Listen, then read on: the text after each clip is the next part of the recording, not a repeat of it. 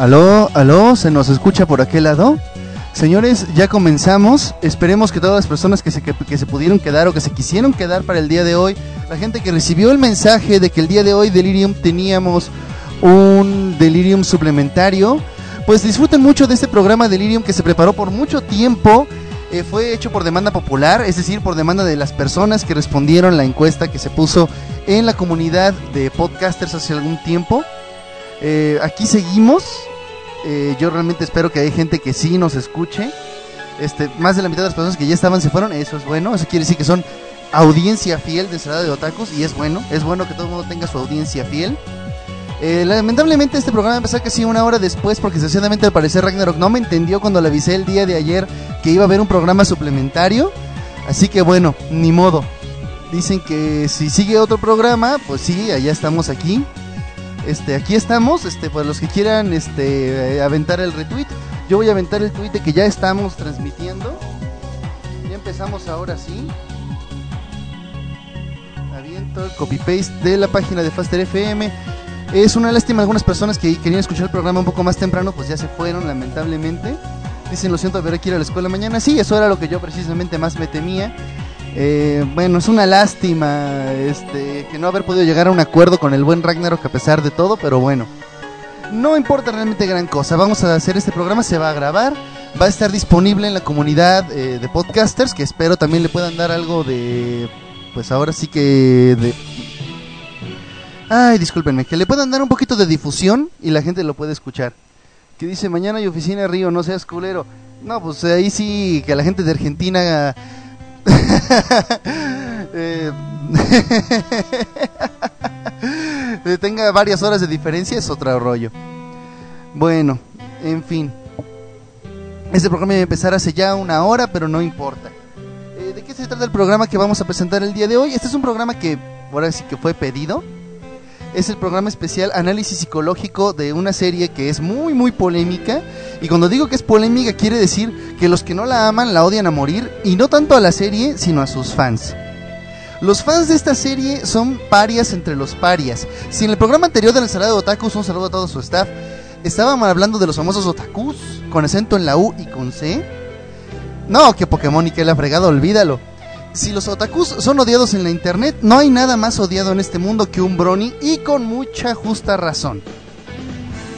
Desgraciadamente, el fandom de la serie My Little Pony Friendship is Magic es odiado a morir por muy buenas razones. Desgraciadamente, eso deja a las personas que son moderadas y que pues encuentran algo bueno en la serie, pues nos los dejan mal. Los dejan bastante mal. dice, Brony Love and Tolerate. el buen amigo el Dagger yo sé que no se la pierde. Igual que muchas otras personas, este, muy buen, muy buen pedo. A pesar de que entre los nosotros mismos los podcasters hay ciertos prejuicios contra esto. Yo mismo tengo una gran cantidad de prejuicios contra la serie y contra sus fans, a pesar de que la disfruto bastante.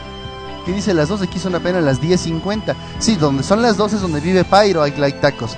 El, allá en Argentina es otro pedo. ¿Por qué este programa es especial? ¿Por qué no se parece a otros Deliriums? Aunque Delirium siempre ha sido hecho por su amigo Río, que es psicólogo, eh, no siempre nos ponemos a utilizar el conocimiento psicológico para explicar las series en particular y en esta me lo han pedido varias veces.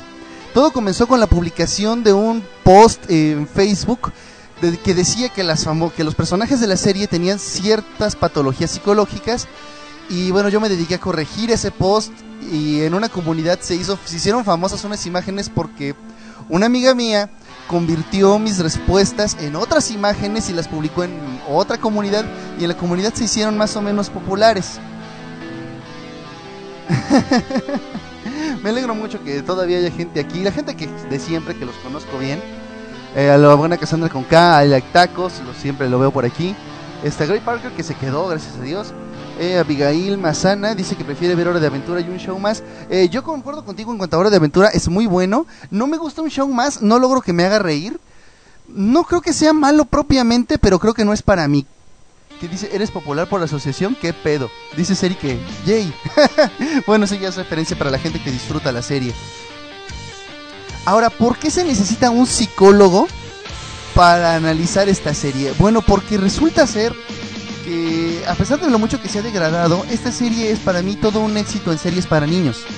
Y sí, señores, quiero dejar muy en claro mi opinión en este aspecto. My Little Pony Friendship is Magic es una serie para niños. Y de, en ese aspecto no me queda absolutamente ninguna duda. Este, Lauren Faust, la creadora, o bueno, digamos, la reinventora del concepto, dejó muy en claro y la verdad es que hizo un producto para niños. Pero ella misma lo dijo así. Las niñas de hoy en día, es para niñas más que nada de hecho, ya no son tan fácilmente impresionables. Lo mismo que hace la generación de hoy en día, tan difícil de tratar y digamos tan... ¿Cómo llamarla?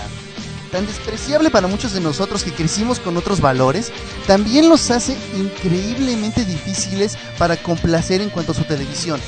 ¿Por qué? Pues porque en realidad no puedes ofrecerle lo mismo que le ofreces a, a los adolescentes, pero sí lo quieren sí se quieren sentir más maduros. O sea, últimamente ya parece que el momento de todo mundo está mal, yo soy la pinche extensión del universo, soy Dios, que normalmente viene en la adolescencia y empieza cada vez más temprano en la vida con estas generaciones.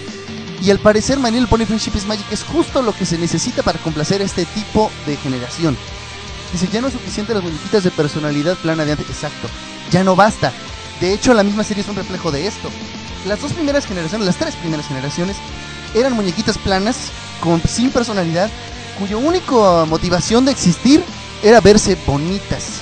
¿Por qué? Porque en ese tiempo eso era lo que les decían a las niñas que era su motivación en la vida. Suena culero, como lo acabo de decir, pero bueno, lamentablemente no puedo yo menos que ser sincero.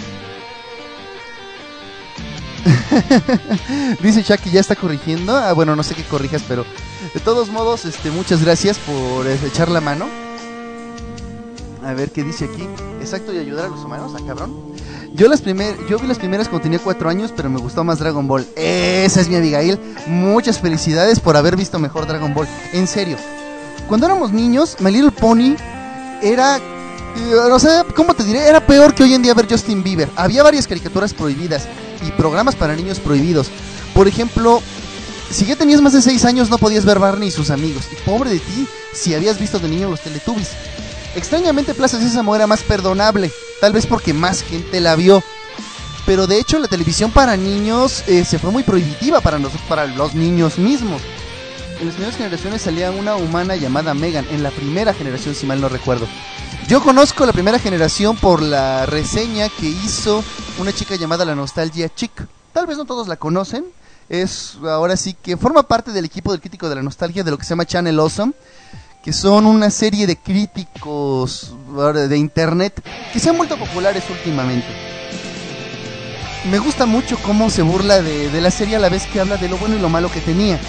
Era una serie ahora sí que para bebés y para vender un producto. ¿Qué creen? My Little Pony Friendship is Magic es exactamente lo mismo, pero para una nueva generación de niñas.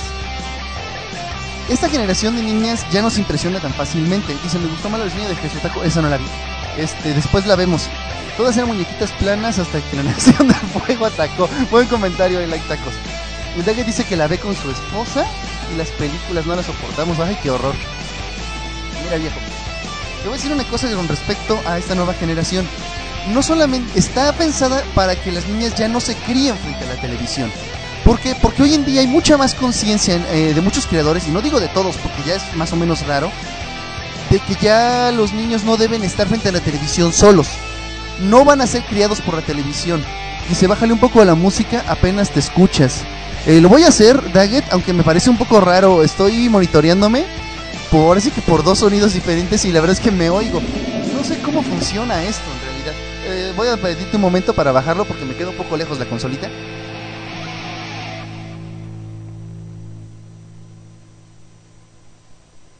A ver, le bajamos dos niveles, nomás que también coincidió que también se acabó la canción. A ver si al rato cuando vuelva a empezar no nos, no los, no nos amuela. Los niños no deberían ser criados por la televisión, que ahora los cría el Facebook. Eso también es muy cierto. Pero de eso vamos a hablar en otro momento. Su amigo Río es psicólogo y por supuesto que domina el tema, pero eh, muy largo. Dice el Dague que él se crió en la TV porque sus papás trabajan todo el día. Eh, dicen que mejor intente subir el volumen de mi voz. Es lo máximo que se puede. Ya hemos tenido el problema antes. Voy a hablar lo más fuerte posible, pero bueno. ¿Qué dice? Por eso pasa lo del Richie Phelps. Richie Phelps. Oh Dios, fenómenos de internet hoy en día. Como pueden ver, estoy solo y aún así voy a hacerme un esfuerzo por leer lo más que pueda. Es que subir el volumen, de volumen la roba, no, no importa. De todos modos, así le vamos a dejar. Vamos a seguir hablando. Eh, les decía, como está esta preocupación, sobre todo de muchos psicólogos que trabajan con los artistas, de que ya no sean las series solamente para los niños, que los papás también se puedan sentir tentados a sentarse un rato con ellos. Normalmente lo que se pone en este tipo de obras, sobre todo las películas, es un montón de chistes para adultos disfrazados lo suficiente para que los niños casi no los entiendan. Me pasaba mucho con Animaniacs, es una serie de, ahora sí que de mi época, yo soy niño, fui niño en los noventas, no nací en los noventas, soy más viejo que eso. Pero a lo que me refiero es que yo, por ejemplo, cuando Jaco decía buenas noches, yo sabía que había dicho algo para adultos, pero casi nunca sabía qué. Y eso, y eso bueno, podría haber ayudado a que mis padres la vieran conmigo, pero no sucedió. Yo, igual que el Daggett, casi casi me, me crié frente a la televisión porque, bueno, mi padre viajaba y mi madre pues tenía otras cosas que hacer. Así me pasaba con el Conde Pátula, sí, muy cierto. Ah, las películas de hoy en día también tienen muchos chistes ocultos y de hecho películas como Wreck-It Ralph tienen la comedia básica hecha para los niños y tienen muchos chistes nostálgicos hechos para los grandes. Los niños tal vez pueden reconocer a Mario, pero no todos recuerdan referencias, por ejemplo, con de Scott Pilgrim como The Clash and Demon Head. Yo no vi Rocket Draft, perdón, no sé, sé que tiene muchas referencias viejitas. Esas están hechas para que el papá, que nació en los 80s o en los 70s, pues le dé nostalgia y la vea también con mucho gusto. Pero en el caso de Little Pony Friendship is Magic ocurrió un fenómeno que tal vez ellos no esperaban le metieron tanto subtexto sin querer porque al parecer Lauren Faust se basó en sus experiencias propias y en muchos clichés narrativos de la televisión para hacer su serie, sin embargo, actualizados, que a final de cuentas le quedaron unos personajes lo suficientemente complejos como para atraer a otro público. Y para colmo, algo que mucha gente tal vez no se da mucha cuenta, es que nosotros los hombres sufrimos una violencia muy grande desde que nacemos, los hombres en particular. Las mujeres también, pero voy a hablar precisamente del caso de los hombres y que tal vez pueda explicar por qué hay tanto y hombre. Esta violencia nos impide, nos obliga y nos castiga así. No ocultamos nuestros sentimientos. Eh, los hombres estamos condenados a una vida de ser el macho de la casa en nuestro tiempo también había series que eran para niñas, pero que tenían atractivo para los hombres.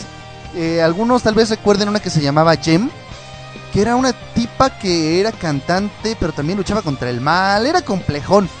Resulta que tenía cosas atractivas para uno, pero el público no era uno, no eran los niños. Entonces uno realmente no la podía ver. Y no era la única.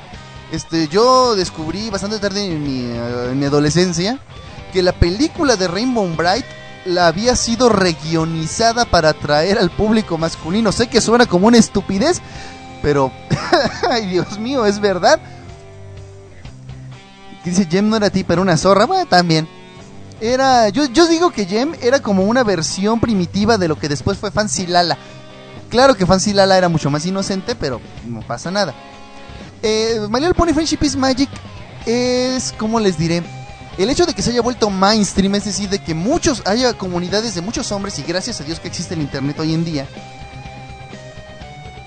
propicia de que muchos hombres puedan decir, ¡ay, qué bonito! ¡Ay, qué lindo! ¿No es adorable Apple Bloom? En serio, o en cualquier otro contexto, un hombre diciendo esto es considerado ridículo y hasta el famoso adjetivo insulto universal gay.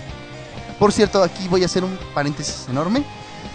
Quiero aclarar que mi, mi, opinión acerca del nuevo Pokémon, sí, hay un nuevo Pokémon que se llama Silveon, nueva evolución de Eevee. Quiero decir que sí considero ese un Pokémon con un diseño absolutamente gay. Ahora, ¿es porque es rosa? No, podría ser que no. No creo que, que sea por nada más porque sea rosa. Digo, este hay Pokémon como Milotic, que son casi casi todos rosas, pero tienen un diseño bastante bien, bueno, es lo que a mí me parece. Pero tal vez deba puntualizar, esto lo digo por mucha gente que ha respondido en donde he opinado, tal vez alguien debería notar que tiene moños naturales y listones que salen de sus, de sus orejas. Es un Pokémon diseñado para niñitas, ok, no sería el primero, pero las evoluciones de Eevee normalmente no se prestan a eso, o al menos desde mi punto de vista. Son Pokémon ¿cómo les diré? Recibes en el juego un solo Eevee. Sí, ya sé, hay trucos para conseguir más, pero se supone que tengas que conseguir uno. ¿vas a elegir el Pokémon que se ve más afeminado? Digo, existiendo Umbreon, Glaceon, Leafeon, Jolteon, Flareon, el que ustedes quieren. Bueno, ya. Cerramos paréntesis, terminamos con el Pokémon y vamos a leer un par de comentarios. Dice Seri que siempre dice cosas así en privado. De hecho, eh, desde, ah, esto, que hace Seri es muy tierno. Y a nosotros nos sacaba mucho de pedo hasta que empezamos pues a ser un poco más abiertos entre, entre sus amigos. Y fue precisamente gracias a My Little Pony. Sí, yo tengo un plugin para Facebook. Em, pues ahora sí que me da pena confesarlo, pero sí, es un plugin de My Little Pony que convierte mi Facebook, pues ahora sí que en la pantalla Brony, ¿no? Eh, con este plugin, cuando veo una imagen en Facebook, hasta abajo se ve una Pinkie Pie que como que está mirando la imagen y si le acercas el mouse, Pinkie Pie recorre la imagen, este, se pone el mouse en la cabeza, bueno, las patas, lo que quieren decirle, las pezuñas. Y entonces, cuando cada vez que Seri viene y vemos imágenes en Facebook, él toma el mouse, lo pone sobre Pinkie Pie y él, y él grita, ¡Wii! Es algo tan tierno y es algo tan poco natural en Seri que no puede más que darnos risa. Perdón, eh, tengo que tomar mi mouse. A ver, vamos a ver, tenemos otro comentario. Eso es normal, le pasa a las chicas que les gustan más los juguetes de chico, yo aún quiero una pista de carros. Pero fíjate que cuando le pasa a las chicas no pasa gran cosa. Bueno, sí hay obviamente la resistencia social, eso es inevitable. Pero, ¿cómo te diré? No va a pasar de que digan, oye, niña, es un poco rara o la fregada. Pero seguramente encontrará con quién jugar. Yo me acuerdo que. O dicen, no, bueno, no es muy femenina. Pero lo malo es que en los hombres la violencia se torna muy, muy fuerte. Dice Mario. Me parece que es Rodríguez Hernández, que hasta las apoyan. Ahí podría estar de acuerdo contigo hasta cierto punto. Dice Joan que qué hora empezó esto. Empezamos hace 20 minutos, viejo. Ya sé. No pude cumplir la hora de las 10 de la noche, me disculpo. Pero bueno, lamentablemente empezó muy tarde la ensalada de otakus y es un programa muy exitoso como para que yo les pase por encima. Bueno, vamos a leer, tengo comentarios más abajo. Ahí villano le pueden meter más opositorios de colores, ya no saben de qué otra forma cagarle la vida a esa especie. ¿Qué pues? Dice, no es gay, es diseño de Sensei Omega. Sí, yo también vi el, post del buen Angel. Por cierto, el buen Angel, por si no lo, no lo habían oído, porque a lo mejor acaban de entrar, este... El Angel regresa este martes a las 9 de la noche y por supuesto que lo vamos a escuchar y por supuesto también en formato podcast para los que no pueden estar ahí. El regreso del Angel. Dice Abigail que su hermano vio Sailor Moon por ver chicas en minifaldas. Creo que todos la vimos. Bueno, los hombres la vimos por esa razón. Honestamente, Sailor Moon era una serie como los Power Rangers no tenía mucho que ver. La historia se ponía muy buena los primeros dos o tres capítulos. Yo me acuerdo la primera vez que vi, no me acuerdo cuál fuera la de los espejos, si era la S, la Super S, algo así.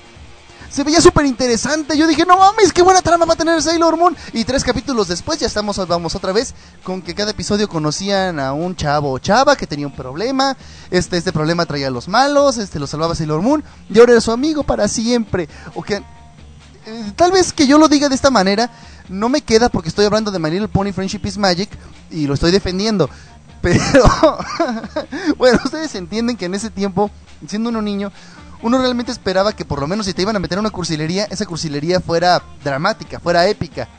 Dice el Daggett que Sailor Moon es un ciclo, sí, exactamente como los Power Rangers. Tenían exactamente la misma trama y si me dicen que no, me voy, voy hasta donde estén y les doy un zape. Porque así es, e inclusive pueden pasar mil generaciones de Power Rangers y no cambia. De hecho, una de mis generaciones favoritas de Power Rangers fue la Fuerza Salvaje, la primera que fue con animales, creo que sí se llamaba así. Porque pasaron muchos episodios que no fueron cíclicos, porque peleaban contra un solo villano que tenía un plan malévolo. Que dice, no me ensucies de Sailor Moon o te castigaré el nombre de mi metralleta, órale. Bueno, entonces vamos a dejar de hablar de Sailor Moon y vamos a regresar a My Little Pony Friendship is Magic. ¿Por qué lo considero un éxito en televisión para niños? Porque la considero realmente educativa. Mucho, muy educativa y sobre todo me gusta que cada episodio contiene una lección obvia, así de... Desde que es la que termina obviamente con la carta a la princesa Celestia. Querida princesa Celestia, hoy aprendí que los amigos son buenos y los enemigos son malos. Yo sé que suena una exageración y es cierto, pero obvio, esa es la lección que sabemos que van a aprender desde que empieza el capítulo. Pero siempre hay una lección que se aprende como subtexto o subtrama y generalmente es más importante. Pero vamos a empezar eh, poco a poco a aclarar algunas cosas que al parecer yo siento que Manuel Pony ha hecho muy bien, no sé si intencional o no intencionalmente. Primero que nada, los famosos elementos de la armonía. Cuando ves el primer capítulo, que es ahora sí que la parte cursi de My Pony Friendship is Magic, yo siempre he tenido problemas con los seasons finale y los seasons premiere. Tal vez con la gran excepción de lo que fue um, la The Great Galloping Gala, que me gustó bastante más. Que dice que de una enseñanza moraleja te la ponen con guiños a la cultura pop. Los guiños a la cultura pop no están ahí para las niñas. Los guiños a la cultura pop están hechos para los papás. Y son muy sutiles y no tienen importancia. Por ejemplo, que un episodio se llame Call of Cutie. Una niñita de 3-4 años, que digamos es el target, probablemente jamás en su vida ha oído hablar de Call of Duty. A lo mejor sí, porque el papá se la pasa jugándolo. Pero no está ahí para ella, está para que el papá sonría. O sea, está la niña, el, papá con su niñita viendo Manila Pony Friendship is Magic. Y tú dices, ay, mira, se llama Call of Cutie. ¿Será intencional? Digo, hablando de un papá medio ingenuo que nunca la había visto antes, ¿no? Este, más tarde, bueno, a mí me encanta en, un episodio que se llama Swarm of the Century, cuando hacen una referencia a un juego bastante oscuro. Yo digo oscuro porque a pesar de que se supone que fue muy popular, siempre que hablo de él nadie jamás lo ha jugado. Que se llama Katamari. Bueno, pues es una serie de juegos y la única palabra que tienen en común es Katamari. Dice, cuando empiezan a rodar un Katamari hecho de estos monitos que se llaman, ¿cómo se llaman? Para sprites. Digo, oh por Dios, y de hecho cambian la música para que parezca el tema principal de I Love Katamari, pero solo un poco. Dice, de hecho Lauren Faust dice que la serie está dirigida para niños y los papás, exacto. El hecho de que sea un fandom de adolescentes y ya adultos, barbones, se haya hecho fan, es más o menos una coincidencia. Lo merece, me parece sí, pero realmente no era intencional. Que dice Keep Calm and Flutter On con referencia a cierto meme. Eh, sí, de hecho sí lo vi. Eh, el, eh, por el por título del episodio sí reconocí el meme. Está muy padre y me gusta mucho que hagan eso porque como que trata de decirte, hey, estamos en internet, estamos viendo, nos acordamos de ti, sabemos que estás ahí. Eso es tal vez lo que más atrae a la gente.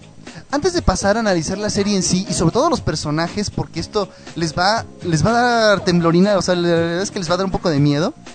Que dice, para que te rías, yo escucho este podcast con mi playera de Rarity. ¡Ay! El Dago tiene una playera de Rarity. Yo no tengo para Fernanda de My Little Pony en mi cuarto porque soy Brony medio de closet. O sea, lo manejo con cierta discreción. Me gusta mucho y aunque, bueno, mi discreción se cae con mi celular porque cuando me llaman suena todo el diciendo, hello, eh, hello. Cuando, cuando mi Twitter se actualiza, eh, mi celular suena con una risita de Pinkie Pie. Y de hecho todos mis amigos se sacan de pedo cuando lo oyen. Mi gran favorito es cuando mi Twitter se actualiza y alguien me mencionó. Se cambia el tono por It's time to make tamachis. Sí, así como lo oyeron, eh, uno de mis ponies favoritos que no son, digamos, del mainstream es Photo Finish y me encanta porque es una parodia que se ha hecho muchas veces y creo que nadie la hizo también como My Little Pony. Em, bueno, tengo otros muchos tonos. Este, por ejemplo, si me, si el mensaje yo me lo recibo por Facebook suena este. Si el contacto está en mi lista de favoritos. Si no está, se escucha como cuando le dicen a Rarity, tú eres and you are. Realmente me gusta mucho el doblaje en inglés. Es raro, muy raro que me guste el doblaje en inglés. Yo como una persona que está muy cercana al medio del doblaje, ahora sí que en, he dicho en inglés, I despise English vo- voice acting. La verdad es que se salvan muy pocos, pero el de Little Pony está muy bien hecho.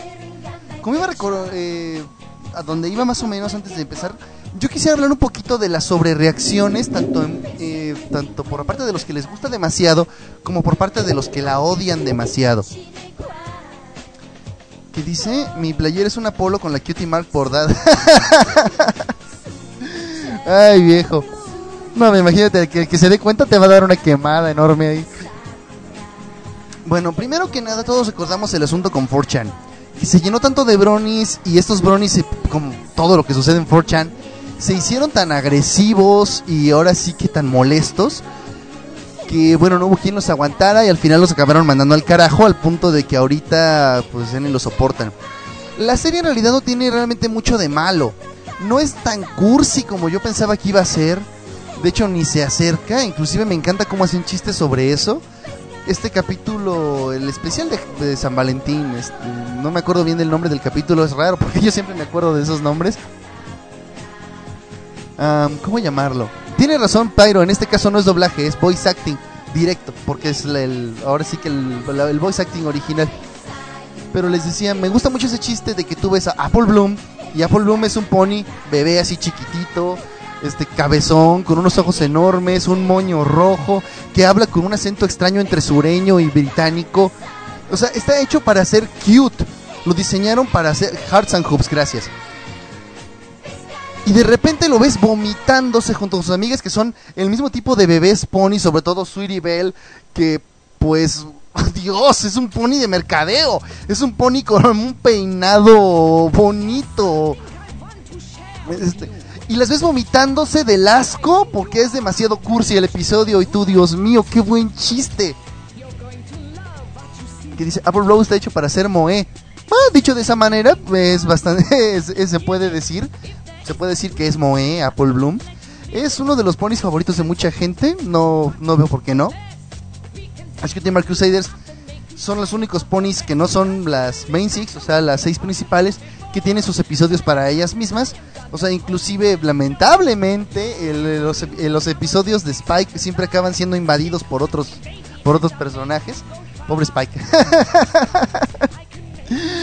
que dicen, en ese capítulo un chistorete de Seinfeld. Híjole, yo no vi Seinfeld, a lo mejor por eso no lo agarré. Bueno, voy a continuar. Voy a tratar de continuar esto que pasó en 4chan, este, pues creo, ahora sí que cuando uno busca en internet Little Pony encuentra mucho resentimiento, mucho no lo veas, mucho aléjate de él. Y al mismo tiempo, estos, estos agresivos crearon al mismo tiempo una gran cantidad de imágenes, historias y sobre todo videos, Dios mío, los videos, que básicamente te dicen el mismo exacto mensaje, pero te dicen las razones. O sea, ahí sí eh, yo estoy muy en desacuerdo. La famosa regla 34 del Internet se transformó en la regla 34. Todo puede ser ponificado. No, no solamente todo puede ser porno, sino que también todo puede ser ponificado. Hasta eso que me han gustado algunos artes de humanizaciones, porque hasta eso que las personalidades que les pusieron a los ponis son tan realistas, que uno realmente puede imaginarse estando con una persona así. Pero realmente no sé cómo la gente puede excitarse con los caballos. O sea, son caballos, son ponis dice, el porni es raro y ahora se dice que lo llaman como el club. O sea, tiene ya su propio término. Más allá solamente del sexo, los han usado para ofender, entre muchas comillas, a todo lo... ¿Cómo te diré? A todos los fandoms. Es decir, al intrometerse en un fandom, al ser muy, muy intrusivo, se ganan muchos enemigos. Si tú no has visto My Little Pony ni tampoco te interesa, y no te voy a juzgar por eso, y tú eres fan del Señor de los Anillos, lo último que quieres ver es un pony de Frodo, un pony de Arwen. Obviamente, si es al revés, si te gusta My Little Pony y también te gusta El Señor de los Anillos, cuando tú ves videos donde los mezclan, te parece divertido. Que dice, ¿qué interés puede generar en un adulto ver esa serie? Ya hablé de eso. Ya estuve hablando precisamente de eso y del diseño de la serie. No me voy a aventar para atrás porque esto puede hacerse muy largo. Lo siento, Joan. Este, perdón, te perdiste los muy buenos 20 minutos. Dicen que buena pregunta. Bueno, si ustedes piensan que no lo expliqué lo suficientemente bien, puedo regresar a eso.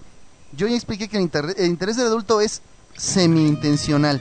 Y también expliqué mucho sobre, digamos, más que la serie, el fandom es un escape a la ay, qué bonito que no podemos hacer los hombres. ese, esa pinche fachada que tenemos que tener de que lo tierno jamás, nosotros no podemos ser gente tierna ni sensible. Eso dicho de una manera escueta. Prefiero no andar demasiado en esto, pero ahora a qué voy con todo lo demás. Realmente creo que uno debe disfrutar la serie ok, hay cosas que hace el fandom que son divertidas. Este, me gustan sobre todo algunas recopilaciones, memes, por supuesto. Algunas humanizaciones están bien hechas. Como forma de ver algo medio artístico, ¿no? Este, ¿cómo imaginas tú a la Sparkle si fuera un ser humano? Este, bueno, hasta yo tengo un par de imágenes de eso. Me, me parecen bonitas y nada más. Pero creo que hay extremos a los que uno no debe de llegar si los memes están chidos. Bueno, a mí me gusta mucho el meme ese que, según yo inventé, pero ya luego vi que alguien ya lo más lo utilizó. El de Gip y Pony. Disculpen. Dice, yo puedo decir, ay, qué tierno, gracias a Precure. Bueno, yo de hecho todavía tengo muchos prejuicios contra Precure. Y ahí pueden agarrarme como quieran. Pero, por lo, pero es un reflejo de lo mismo que acabo de decir. No cualquiera puede andar diciendo, hey, me encanta Precure, y ya sé, ya sé. El, siguiente es Pyro diciendo, yo siempre veo Precure, Precure me encanta, no te metes con Precure, y a mí siempre me ha gustado lo bonito por Precure, o hasta puede decir que no, que no le gusta por eso, sino por las batallas. Igual, puede estar muy bien. Si tengo muchas imágenes de ponis humanizadas, por cierto, muchas son photoshops de Keyon. Sí, eso no me gusta. Esas no me gustan. Me gusta más el contenido que es un poco más original. Yo soy más mamón que mucha gente este como psicólogo, bueno, del tipo de psicólogo que soy, no todos son igual que yo. Este, soy terriblemente analítico, entonces a todo le busco tres pies, a todo le quiero encontrar cosas que a lo mejor a veces ni están ahí y a veces acabo encontrando cosas que no me gustan. Dice, no me quejo si no te gusta Precure, no es para todos los públicos, llama Dura Río. Oh, que la chingada. Nomás te quieres burlar, cabrón. Bueno, me duele mucho que estamos aquí con este la mayor audiencia que hemos tenido y solo son la mitad de los que se quedaron. sí te entiendo, mi esposa es psicóloga. Bueno, más bien dicho, tu esposa es la que más me entiende. En serio, mm, eh, vivirlo es otra cosa, hijo. Es bien difícil que te guste algo. Eh, lo raro con la experiencia de ver My Little Pony es que cuando ves un episodio 2 realmente acabas pensando como pregunta ahorita Joan, ¿esto por qué tendría que gustarme? ¿Qué tiene esto que tiene tanta gente? ¿Por qué hay tanto hype? Yo cuando vi un episodio, el primero de ellos, eh, para mí fue un poco curioso porque mi experiencia fue de, ah, es que divertido y hasta ahí, o sea, no me pareció una serie muy diferente. Yo dije, bueno, esto lo puedo comparar a ¿cómo se llama esto? Hasta Kid vs. Cat, ¿no? Una serie con situaciones para niños, este con un par de drogadillas. Sakurei dice que se pasa a retirar. Bueno, nos despedimos de él. Que te pases una muy buena noche. Muchas gracias. Dice, Dag, ¿no es muy loco vivir con una psicóloga? Dice el Dag que la neta no. Por favor, difunde la... ¿Cómo se llama? Difunde la, difunde la palabra de que no es tan raro vivir con una persona que sabe psicología. Digo, podemos pasarla mal nosotros, pero no le hacemos la vida tan difícil a nadie. Eso es lo que yo siempre he creído, ¿no? Bueno, volviendo. Ves un segundo episodio y dices, mira qué curiosidad. Este episodio es tan divertido como el anterior, pero no me había dado cuenta de que los personajes se mantienen. A, diferencia de otras series para niños, de que los personajes son completamente unidimensionales, los personajes tienen personalidad y los chistes vienen de la personalidad de los personajes. Suena un poco redundante, pero ya me entienden. Es mucho, muy interesante dices, vuelves a ver al personaje y dices, oye, yo conozco a este personaje, creo que sé lo que le va a pasar. Oh, por Dios, sucedió, pero no como yo creía, eso es muy gracioso. De hecho, ese personaje me parece interesante. Tal vez ve otro episodio y cuando ves el tercero y empiezas a ver que todos los personajes te empiezan a agradar, es cuando la serie empieza a atraparte. A lo mejor te llega a pasar como me pasó a mí, que yo durante mucho tiempo pues simplemente veía la serie con mucho me y cuando la vi completa dije, oye, esto es muy bueno. Y la verdad es que se nota que hay mucha gente involucrada porque no todos los episodios son buenos. No todos, algunos son excelentes, otros son buenos, otros son muy buenos, otros son maletones y otros son un asco. Un maldito, jodido, apestoso y carajón asco. Así, odioso. O si le vas a dar más uno, apriétale en el corazoncito, mira, es así. Dice, en pocas palabras son personajes, no globos de texto. Sí, sí, qué bueno que le puse, que le di el corazoncito al buen Seri por su comentario. Excelente comentario. Excelente. Muy, muy buen comentario. No son globos de texto. Y desgraciadamente me ha pasado mucho leyendo cómics de superhéroes nuevos, ¿eh? O sea, no estoy hablando de, de cómics de hace muchos años. El de Spike at Your Service es de los capítulos más malos que he visto. Mira, es divertido, eso se lo doy. Pero lo que no me gusta es que precisamente ahí Spike regresa, lo vuelven de cartón. Y lo peor es que le quitan su propia personalidad, la que tú ya sabías. Lo vuelven un inútil y todos sabemos que Spike no es un inútil. Tuvo un episodio dedicado a él, siendo que es una persona que se esfuerza. Su propia patología es el hecho de que él necesita que otra gente lo necesite. Necesita estar al servicio de alguien. Y eso, bueno, lo respetaron en ese episodio. Pero sabemos que se desvela, que sabe, que Twilight lo llama su asistente número uno porque se anticipa a lo que quieres. Es decir, no es nada más un imbécil que si le dices cuenta los granos de pasto que hay en mi granja lo va a hacer y es lo que lo vemos hacer en ese episodio. Eso es un mal episodio de My Little Pony. Y para mí el peor episodio de My Little Pony de todas las tres temporadas es el capítulo 5 de la tercera temporada, el regreso de la gran y poderosa Trixie. Odio ese episodio. Lo odio con odio jarocho. Nunca lo he vuelto a ver. Lo detesto. Todos los personajes son forzados en la trama. O sea, realmente con... ¿Cómo decirles? A pisotones, así de... Por favor, necesitamos que encajen en la trama. Escribimos un guion, pero olvidamos revisar que tenían personalidad. Eso que le pasó a Spike es el padre nuestro de cada día de los personajes de... ¿Y de dónde? A ver femeninos en la tele. ¿Verdad que sí duele cuando les pasa a ustedes? Mira, te voy a hablar sobre personajes femeninos y masculinos.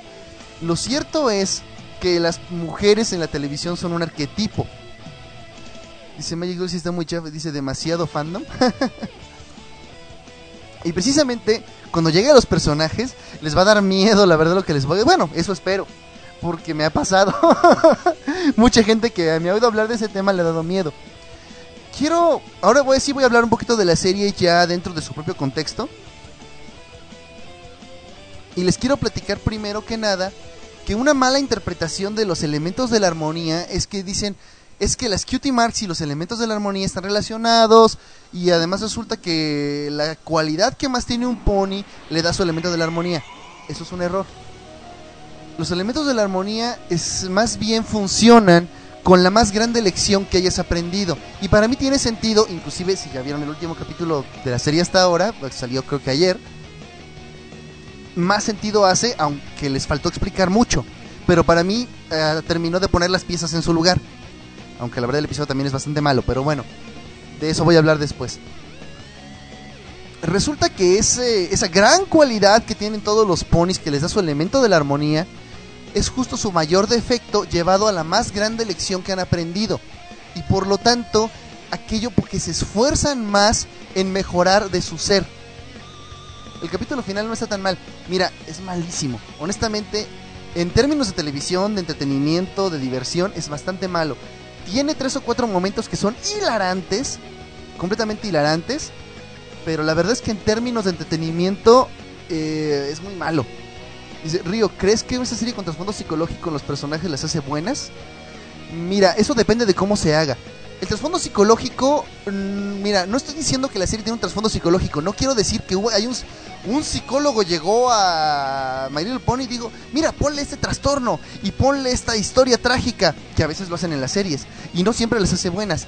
Lo que hace buena My Little Pony es que los personajes tienen tres dimensiones y ya, ya, ya no empecemos con chistes acerca de que es animación flash. Tiene su propia personalidad. Y debido a que tienen su propia personalidad, son interesantes. Entonces, cuando un personaje es interesante, es atractivo. Quieres saber lo que le sucede. Quieres saber si algo va a cambiar en él. Cuando te dicen, Raymond Dash va a ir a la academia de Wonderbolt y posiblemente cumple su sueño de ser un Wonderbolt. Tú lo quieres ver porque sabes que la personalidad de Raymond Dash puede hacerla fracasar. Puede, y muy probablemente suceda. Y te pones, sí, pero ¿cómo? Este, ¿Va a tener un rival? Tiene un rival. Este, se va a pelear con los profesores porque sabemos que tiene problemas con la autoridad. dices, yo quiero ver eso. Realmente está muy interesante. Y déjate de que sean, de de que también o mal definidas estén. Siempre que se respete la personalidad de un personaje va a ser interesante. ¿Tú de acuerdo los que sabes de ellos? Generalmente sí. Los episodios más malos es cuando los personajes parecen forzados en la trama. Eh, ejemplos de esto es el que les digo de Great and Powerful Trixie, que se llama Magic Duel, y eh, el Seasons Premiere de la tercera temporada, que es también de los. De, bueno, son dos episodios. Los detesto también, o sea, no me gustó nada. Sobre todo eh, por la música yo adoro la música y adoro la música de My Little Pony. Eh, forma parte del soundtrack oficial de mi programa. Pero la música de los, del Seasons Premier de la tercera temporada y del Seasons Finale es horrible. Es música que no ayuda a contar la historia. Es musiquita de princesita. A ver, vamos a ver. Es que me mandan muchos links ustedes y no siempre puedo abrirlos todos. Checkification. So you have an action girls, she rocks. The Only Female in Main Cast. Sí, sí. Eso es tan, tan típico. Digo, vean Saint este, vean a los personajes femeninos de Saint. Son arquetipos completos. Si los primeros 5 o 6 episodios de la tercera temporada son horribles. mm, no estoy de acuerdo porque el tercero, Too Many Pinkie Pies, me encanta. Me encanta ese episodio. Este, no voy a ver los links de Persona No sé qué hay porque ya sé lo que me quiere llevar. Sobre todo porque ya vi de qué páginas son y no, no, no los voy a abrir. Este, ese tipo de troleo para mí no es bienvenido. Bueno, obviamente no te voy a regañar, pero tú sabes que para mí no es bienvenido. De temporada tres pocos capítulos salvados, como el de Apple Family Reunion, te voy a decir que no me parecen tan tan malos, pero bueno. Este, voy a terminar con, con el comentario que estaba haciendo sobre las los elementos de la armonía. Un ejemplo que pongo muy claro es que, por ejemplo, todos dicen, ah, claro, Pinkie Pie es el elemento de la alegría. Ah, y todos dicen, claro, qué obvio, ¿no? Pinkie Pie siempre está alegre. ¿Alguien se ha dado cuenta de que Pinkie Pie no nació siendo alegre? Y por eso me encantan episodios que remiten al pasado como The Cutie Mark Chronicles, que dice, no, está, no están mal los links, de hecho son los primeros que puso, están muy bien diseñados. Ah, qué bueno. Pero es que yo ve que veo así, hentai, ge, ya me imagino por dónde va. bueno, no me vayas a trolear después, ¿eh? Ahora sí le voy a dar link. Que dice lo del capítulo que proviene de una granja de rocas. Oye, sí. Miren, Pinkie Pie era una persona terriblemente triste. Aprendió a que haciendo feliz a otros, ella podía ser, ser feliz ella misma. ¡Pum! Tenemos a Pinkie Pie. Y eso es de lo que más tarde voy a analizar como un trastorno que tiene Pinkie Pie. Y está fuerte. Pinkie Pie aprendió a ser feliz y por eso su elemento de la armonía es la alegría. Nadie sabe más de la alegría porque ella tuvo que sufrir por la alegría que tiene. Lo mismo por la honestidad de Applejack. Applejack tiene demasiados problemas, en serio, demasiados problemas. Y no voy a entrar todavía en eso, pero es todo menos honesta es el único pony en la serie que se la vive diciendo mentiras. Y una de las mentiras más grandes que se la pasa diciendo es yo puedo sola. Yo puedo sola, yo puedo sola, no me ayuden. Yo puedo sola. Y teniendo en cuenta que es el único personaje que, pretexto pendejo o no pretexto pendejo, ha roto una Pinky Promise. Me encanta la Pinky Promise. ¿Dónde sube las versiones en podcast de Delirium? Este, mira, si quieres, métete a Facebook y busca Delirium Podcast. Ahí te le puedes dar like a la página y cuando los publico, ahí te salen. Este, están en esta página, pero ya ahora sí los grabo, los edito para que se oiga mucho mejor el audio y la gente los pueda disfrutar mucho mejor. A ver, permítame tantito. Voy a tratar de regresar un poquito al comentario que estaba haciendo. Ya. ¿Quién más? Eh, Rarity y la generosidad. ¿Realmente creen que una persona que trata a su hermana como la mierda es una persona generosa? Claro que no. Ella ha aprendido que para seguir siendo amable y para que la gente la quiera, debe dar un poco de sí misma. Y su estilo de ser generosa es un estilo muy mamón. Es un estilo, te doy, pero para que veas que, que te doy. Para que me tengas en cuenta.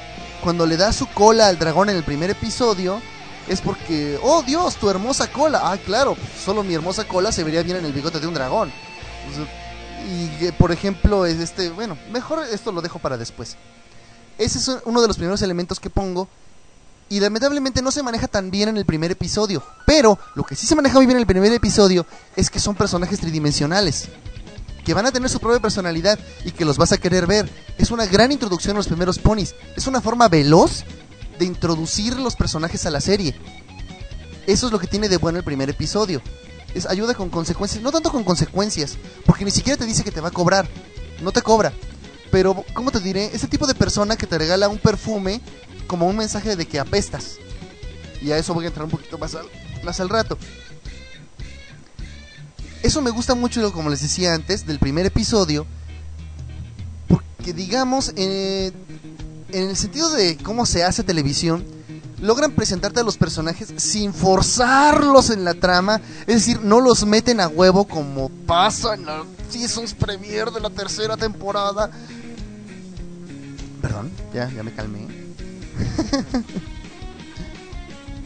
que dice, Rarity trae Spike como super... No, y Spike solo es uno de muchos. Rarity no te cobra porque la primera es... Ese me gustó, pero no va tanto por ahí. Lo primero que me gustó de ese programa es que no se apagaban, apegaban a lo típico. Por ejemplo, como si Rarity siempre sería la mala. Mm, es que lo bueno y lo malo también están un poquito, están, son más complejos en medio Pony y en todos lados, obviamente. De hecho, no es para mí nada extraño nada extraño que Fluttershy y Rarity sean las mejores amigas. No es nada extraño. Y cuando les hable de Fluttershy, la gente no me cree. La gente de plano no me cree. Pero bueno. En fin.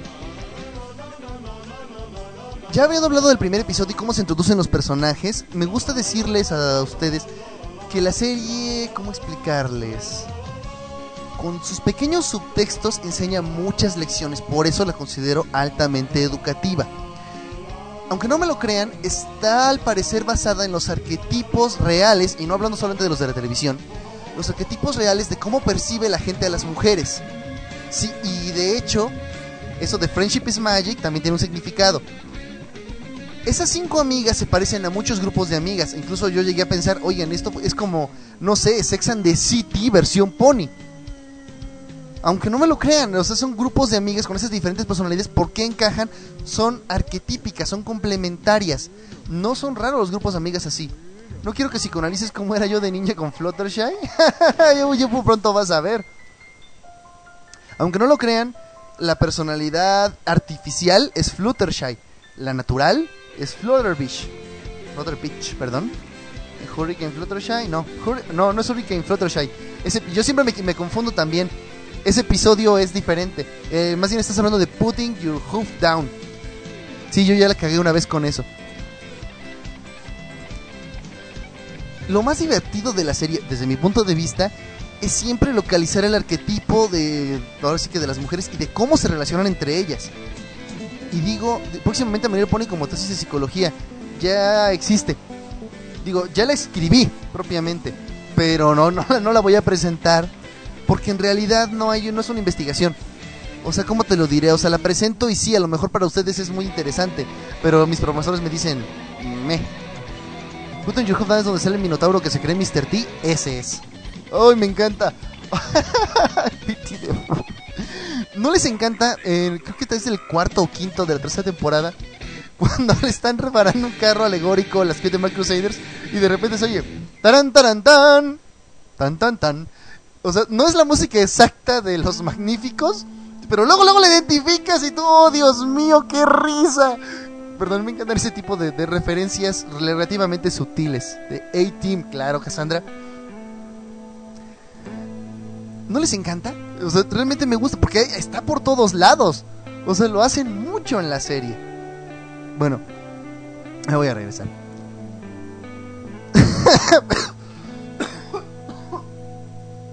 Disculpen. Por cierto, mañana también hay Delirium, si disfrutaron el programa. Se lo noté por ser fan de The A-Team. A mí, a mí también me gusta mucho. Solo he podido ver la primera temporada.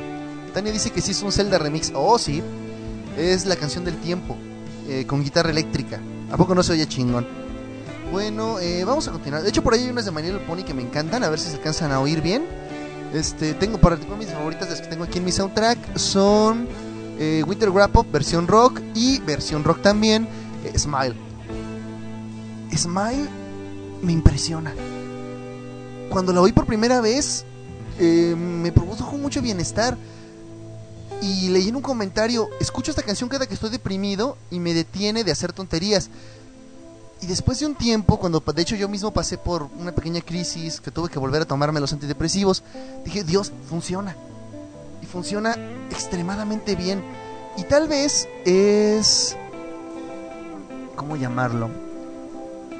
Es por el hecho de que, sobre todo nosotros los hombres, la idea de que existe una persona cuya meta en la vida o como forma de entretenimiento es hacer felices a otras personas y pensar que estás en su presencia es como una especie de fantasía. A lo mejor estoy siendo demasiado técnico, bueno, tal vez no lo suficiente en realidad. Te hace sentir una especie de calor que no tienes con personas reales y eso es muy grave. Es grave, es un, es un síntoma de una enfermedad social que realmente me gustaría que acabara de inmediato. Así es algo que yo quisiera poder tronar a los otros y que desapareciera. O sea, en realidad tú salir a la calle y esperar que alguien haga algo bueno por ti, lo necesites o no, e, es, irreal, es demasiado irreal. Y cuando tú escuchas la letra de la canción y con esa melodía tan, tan sencilla y tan pegajosa, se te queda. Y a lo mejor estoy hablando demasiado viendo una canción hecha para niños, para niños y niñas más que nada, pero en serio funciona. Un día que estén tristes, aunque no lo estén, échense, aunque sea la versión rock, para que no se sientan tan mal de estarla oyendo. Y van a sentir ese, ese calorcito, esa, esa sensación de que el mundo no está tan jodido. Como una paz interior muy extraña. Sé que suena a, hablar demasiado bien de algo que realmente no es tan importante y no creo que haya sido fabricado con el fin de ser tan importante. Dice, a mí la que me anima es Winter Adoro Winter musicalmente es la que más me gusta. Este, me gusta más que de, de Aria. O sea, mucha gente es su favorita, pero no me gustó tanto musicalmente, particularmente porque su función en la historia, si bien es útil, eh, es más un establecimiento que, en fin, estoy siendo, me estoy yendo por otro lado. Ahora, ¿qué les parece ya que llevamos más o menos, ya que casi llegamos a la hora de programa, eso creo? si entramos finalmente en el análisis de los personajes. Es algo a lo que quiero entrar porque les va a sorprender un poco. Me voy a ir primero con los seis personajes principales, las main six. Me voy a ir en un orden semi específico. Este, creo que no lo planeé del todo bien, pero voy a hablar primero de Pinkie Pie. Pinkie Pie, mucha gente dice, "Oh, es bipolar." ¿Y qué creen? Tienen razón. Eh, ya no le decimos trastorno bipolar, sobre todo porque, sobre todo como, como lo, bueno, lo que realmente tiene Pinkie Pie es más episódico que trastorno de personalidad. Una, eh, todo el mundo piensa que las personas bipolares son esas personas que, bueno, ¿cómo les diré? Todo el mundo se siente bipolar. Ay, a veces estoy triste, ay, a veces estoy feliz. No, señores, eso es ser normal. Tener emociones, ser sensible. Eso es lo que realmente es un ser humano. Y si no lo eres, pues maldita sea, ve a un psicólogo. Que un despagado, pero eso, eso sí me gustó, padre. Creo que la primera imagen de Rainbow, donde veo que no la ponen super. Ah, cabrón. Ah, aquí está. Perdón, es que no había visto el link. Se me perdió. Mm, demasiado sexy para mi gusto. No está mal. Y creo que he visto la imagen en algún lado. sí, no está mal. Pero pues no, no son de mis favoritos. Extrañamente, por alguna razón, no concibo a estos ponis sexys. Los concibo más tiernos cuando las humanizan. A ver, vamos a ver este otro. Ah, estos son los son de los ponis, ahora sí que no tienen un nombre oficial, pero el fandom se los ponen. Sí. Que un bipolar es alguien que tiene muchas personalidades, muchas más que no, tampoco Abigail. Eh, el trastorno bipolar, que ya no le decimos así los psicólogos, es en realidad la manifestación o una forma simplificada de hablar de las personas que tienen tanto episodios maníacos como episodios depresivos. Generalmente se trata de personas con un trastorno depresivo mayor, y ahí es donde entra Pinkie Pie, que, que todo el tiempo están en peligro de caer en una tristeza profunda y una, ¿cómo decir llamarles? Despair es la palabra en inglés, rápido y cabrón. O sea, realmente se deprimen muy rápido. Pero también tienen episodios maníacos. Creo que puedo encontrar en el libro propiamente cómo se describen los episodios maníacos. En mi libro de psicología, como chingados que no. Pero me tomaría demasiado tiempo, así que más bien. Dice, ah, muchas gracias por la explicación. De nada, de nada. Mira, en el caso de Pinkie Pie, su trastorno depresivo mayor, yo creo, realmente estoy convencido de que eso es, viene desde niña. ella crece en un ambiente muy triste de por sí, con mucha desesperanza, porque en realidad no, ella no veía salida de ahí. Y además veía a las personas a su alrededor muy tristes. Esto tal vez es lo que más influye en, cómo Pinkie Pie se transforma en quien es. Dice, en el DSM4 está todo eso. No me digas que este enorme libro que tengo justo a mi izquierda. sí, lo consulté porque tenía yo muchos errores cuando escribí mi tesis, entre comillas, porque lo escribí con mi conocimiento de la cabeza en lugar de, buscar en el libro. Tenía muchos errores porque confundí varios trastornos, entonces lo consulté hoy para corregirme a mí mismo. Entonces, ¿en, ¿en qué momento de su vida tuvo su cutie mark? A eso vamos. ¿Pinkie Pie vive en Corea? ¡Qué horror! Cuando Pinkie Pie ve por primera vez el Sonic Rainbow, generalmente no es un evento tan... ¿Cómo decirles? bueno, no es algo tan episódico. Tan, oh, por Dios, vi un arco iris. No, cuando una persona pasa del, lo depresivo, lo maníaco generalmente tiene más que ver ahora sí que con el poco equilibrio que tiene su cerebro, hablando de las sustancias, de sus neurotransmisores. Pero esto es My Little Pony y en realidad la vida es un poco más simple. Cuando ella ve primera vez el Sonic Rainbow, tiene esa sensación que tenemos muchos cuando escuchamos la canción de Smile. Siente primero es una paz interior, siente que se calma, siente, oye, soy feliz, pero ella eh, tiene un deseo de que otras personas sean felices. Porque resulta que en su ambiente, eso, fue un gran acierto en los creadores de la serie. Si el ambiente de Pinkie Pie hubiera seguido siendo triste, la arrastran hacia abajo. Y esto es algo que hay que tenerse muy en cuenta cuando tratamos con personas con, con depresión. Si Pinkie Pie no hubiera tenido éxito en la primera fiesta que organizó, se hubiera quedado deprimida y es probable que hasta se suicidara. Cuando ella ve que tiene el talento natural de hacer felices a otros, eso la hace muy feliz. y la felicidad es la droga de todos. Extrañamente, aunque pudiera ser simple decirlo así, Jonathan Lennon Gutiérrez Murcia, que creo que sabes de esto, como yo lo veo, la felicidad es el fin más que el medio. Cuando uno toma una droga, es un medio para un fin. La droga te produce una sensación, es decir, la felicidad no es propiamente la droga. La felicidad es lo que te produce esta droga. Cada quien tenemos nuestras drogas.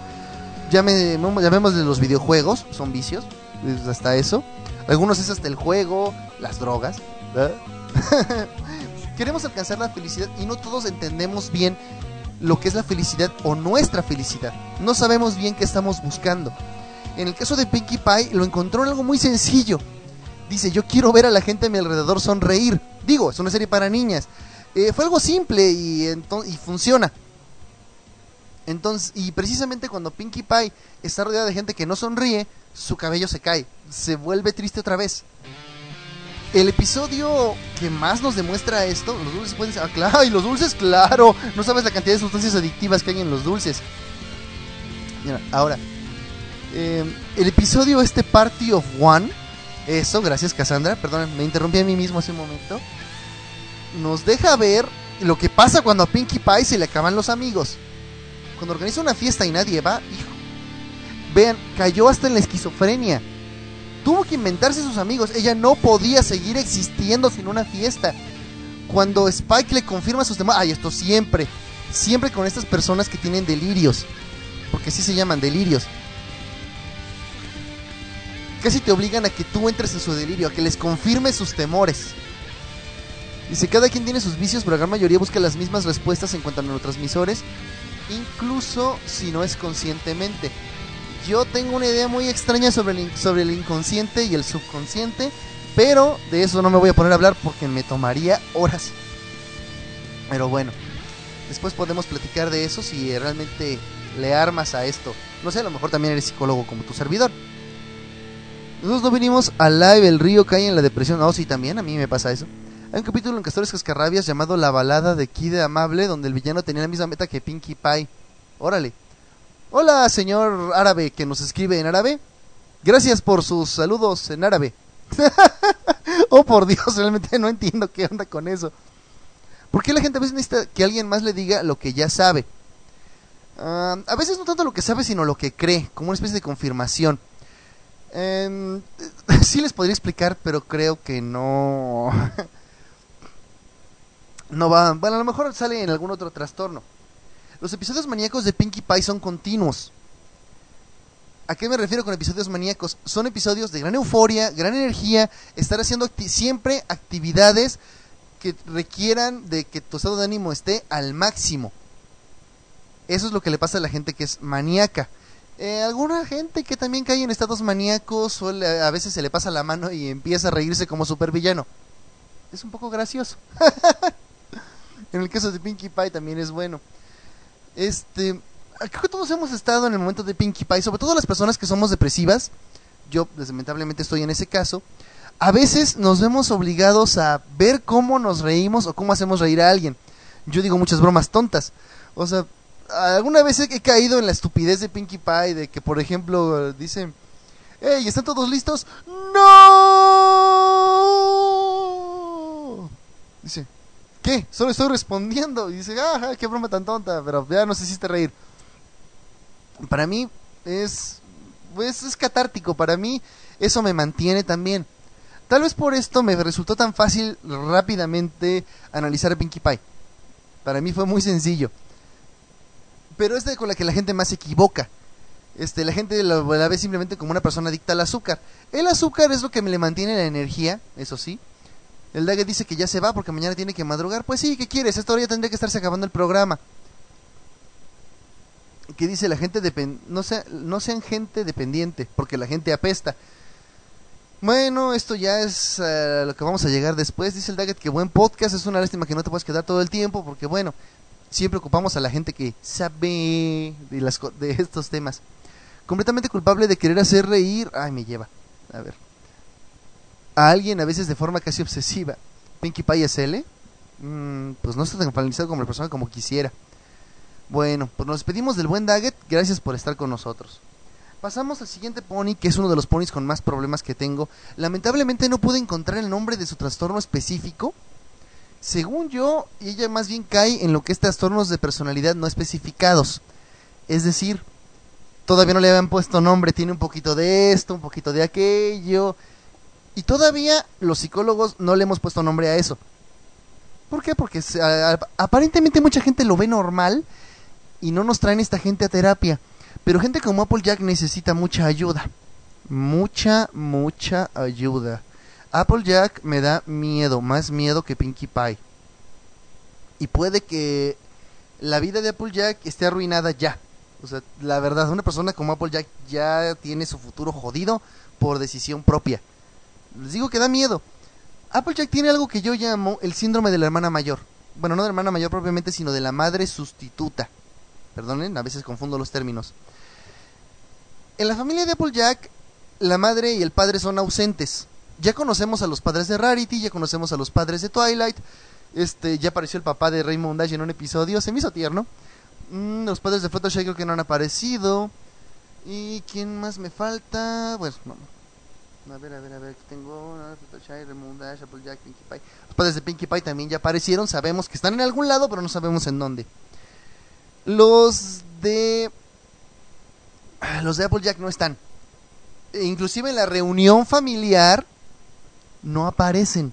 Y es algo que no sé por qué la gente no ha... Ahora sí, como dicen en inglés, Why you haven't pointed? ¿Por qué nadie se ha dado cuenta de que, oigan, ¿dónde diablos están los padres de Applejack y de Apple Bloom? Que es lo bastante pequeña como para que algo suceda. Dicen, ¿es huérfana? Tal vez. Vive con su abuela y con su hermano mayor. ¿Por qué no es el hermano mayor quien tiene los problemas de Applejack? Tal vez sí los tiene, nomás que el buen este mm, Big Macintosh es un poco más callado. Pero sí es muy común en las mujeres mayores, que sobre cuando hay, cuando hay hermanitas chiquitas, el famoso complejo de madre sustituta creen que la responsabilidad por la familia es de ellas, aún en presencia de Granny Smith. También es entendible porque Granny Smith pues ya está en las últimas, ya está viejita, ya no es una figura de autoridad tan fuerte como debería de ser. Y de hecho, pues si lo han notado, la gran figura de autoridad en la granja es Big Macintosh. Y en cuanto a la gran responsable es, es Applejack. Applejack siempre está intentando que la gente dependa de ella que siempre es el famoso, déjamelo a mí, yo te ayudo, yo puedo. Llega al punto de que el episodio... No, es que no es Over Barrel, se me fue. No se me fue, fue el nombre del episodio. The Last Stand, algo así. Cuando se va a competir en un rodeo para ganar dinero y reparar el ayuntamiento, o sea, pues ella lo va a dar a la caridad. Como no puede ganar, se queda por allá a trabajar en otro lado y con este fin eh, le miente a todos. Eh, pueden agarrar el pretexto de que no, ¿cómo va a mentir? Simplemente no les dijo. Eso es mentir. Este, traicionar las expectativas, hacer creer a, las, a otras personas cualquier cosa, aún que no sienten, es básicamente eh, son mentiras. O sea, es básicamente está tratando de evitar un conflicto y precisamente miente mucho y es lo que les decía hace rato de las perdón de los elementos de la armonía si Apple ya que ha aprendido poco a poco a ser honesta es porque le cuesta un trabajo infernal infernal dice dice, eso es patético, neta, me dio una lástima de aquellas. Lo peor, las random, gracias. Dice, güey, no, ma, deja de hablar de eso, piedad, porfa. Ay.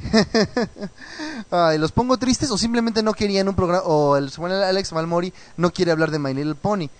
Si ese es el caso, bueno, te recomiendo mejor el programa de mañana, que va a ser un programa un poco más serio. no va a ser de My Little Pony. Este va a ser el programa normal de Delirium, donde vamos a hacer recomendaciones de películas, animes y bla, basados en un tema así normal. Applejack, si algún día llega a ser madre, cosa que dudo, porque ya se ha adjudicado ella misma la responsabilidad de su hermanita y su abuela y su hermano y todo eso, y la granja, yo lo pongo mucho en duda, va a ser la madre más sobreprotectora y mamona que hayan visto. Eh, ¿Han visto esos famosos soccer moms que cuando su hijo falla un penal se mete al campo a golpear al portero? Esa es Applejack. Y si no me creen, vean ahora sí Over a Barrel y vean su... oh, por Dios. Vean en dónde mete a su arbolito, a su bebé. Dios de mi vida. Dice, ah, ya me cayó el infinitum. Ay, Tania, gracias por regresar. Dice, mamás helicóptero. De esas. Dios de mi vida, qué horror con Applejack. Cuando le renta un camerino privado a su árbol y cuando dicen, es que lo tratas como tu bebé. No, no le digas bebé, ¿cómo se te ocurre? No, ¿quién es el arbolito grande? ¿Quién es el arbolito grande? ¿Se pueden imaginar cómo va a ser con sus hijos? Digo, si se, si se ha salvado Apple Bloom de esto y ni tanto, recuerden el episodio Bridal Gossip, donde todos están preocupados por la posible amenaza de Secora, cómo eh, Applejack trata a Apple Bloom. O sea, siempre la tiene cerca, no le quiere dejar ir a ningún lado. Y Apple Bloom, pues como resistencia, siempre sucede, trata de desarrollar su independencia. Ella, pues por muy chiquita que la vean, este, ya se comporta como todo un adolescente. Apple Bloom es básicamente el reflejo de cómo la niñez de hoy es la adolescencia de la generación pasada. Y sobre protectora más no poder, dice a mí, por toda la salida del Papa ya no habrá bromas sobre Star Wars. Ah, bueno, supongo que el comentario venía a colación con algún otro comentario anterior. Bueno, ese es Applejack. Es muy patológico esto, la verdad. Este, yo necesito, yo creo que en el DSM sí debe de venir algo. No lo encontré en los trastornos de la, de la personalidad. Apple Bloom terminará construyendo un Gundam. Sí le creo, sí creo eso, ¿eh? Sí soy capaz de creerlo. Después les hablo de las Cutie Mark Crusaders y de por qué no pueden conseguir sus Cutie Marks que también es algo muy analítico de la adolescencia de hoy en día. A ver, vamos a regresar al siguiente pony, que es Rainbow Dash. Todo el mundo cree que el pony narcisista entre los entre las main six es Rarity, pero están equivocados. El pony narcisista es Rainbow Dash. ¿Qué diferencia a un narcisista de alguien que no lo es? El hecho de que un narcisista no solamente busca llamar la atención, busca de verdad mejorar la opinión que otros tienen de ella y está convencida de que ella es la persona más cool, de lo más cool, de lo más cool y que merece que todo lo cool le pase a ella. Pueden decir, oye, es que Rarity sí es así. Después vamos a ver las diferencias. Cuando hablemos de Rarity, porque ay, Rarity tiene unos trastornos, de los trastornos más divertidos de la psicología. En serio, los, los, psicólogos a veces nos somos un poco sádicos, nos divertimos un poquito con, con los trastornos psicológicos. ¿Qué dice? What the fuck? 20% más cool de lo que ya habías dicho. Bueno, al menos según ella. Rainbow Dash es tan narcisista que le falta la empatía. Le cuesta trabajo empatizar. ¿Y quién sufre esto? Escútalo. Pobrecita, escútalo. O sea, la verdad ese episodio donde Scutalo quiere que Rebo Dash sea su hermana, digamos, pues no sé, adoptiva, por así llamarla, es tiernísimo por lo mucho que se ve que Scutalo admira a Dash y a lo mejor es una admiración que se merece. Pero tú dices, no mames, o sea, o sea, fíjense eso, Rarity trata mejor a Sweetie Belle. Y no es que Rarity trate bien a Sweetie Belle. Hay dos o tres episodios dedicados a eso. ¡Auch! Es tan narcisista la buena, la buena Rainbow Dash que de, hecho no lo, lo que no dejaría Raymond Dash que otros vean es cuando se pone débil. Ustedes dirán que hay episodios donde se ha visto débil. Siempre ha sido en presencia de alguien que sabe que es más, que puede más que ella. La princesa Celestia, los Wonderbolts, ahora sí que you name it. Y bueno, siendo una serie para niñas no la pueden convertir en alguien tan horrendo, pero sí le falta mucha empatía. Y en cuanto a que cree que se lo merece todo, cuando realmente no puede, entonces es cuando escapa. ¿Por qué? Porque no es de esas personas que se pueden conformar con dar su mejor esfuerzo y digan, miren, soy chido, pero hay alguien mejor que yo. Si hay alguien mejor que yo, prefiero no, no abrir la boca.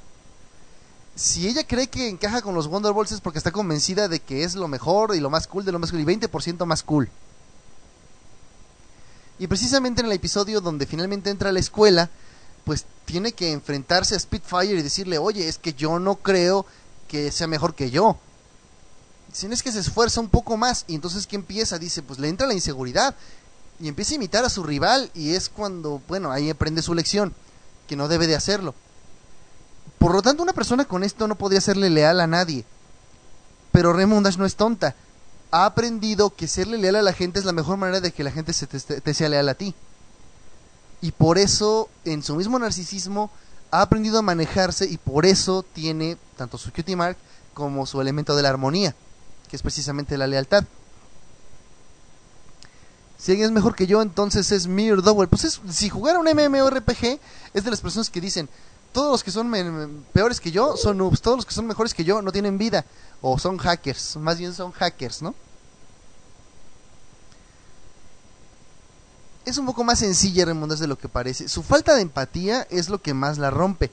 Y fíjense a qué grado llega. En el episodio donde, este, de Ticketmaster, cuando todos renuncian al boleto para la Great Galloping Gala para dejar que Twilight Sparkle descanse un poco en su pobre alma, este empieza a cantar, ah, tengo el boleto, tengo el boleto, oh, sí señor, ya me las... Y de repente así como de, ups, la cagué.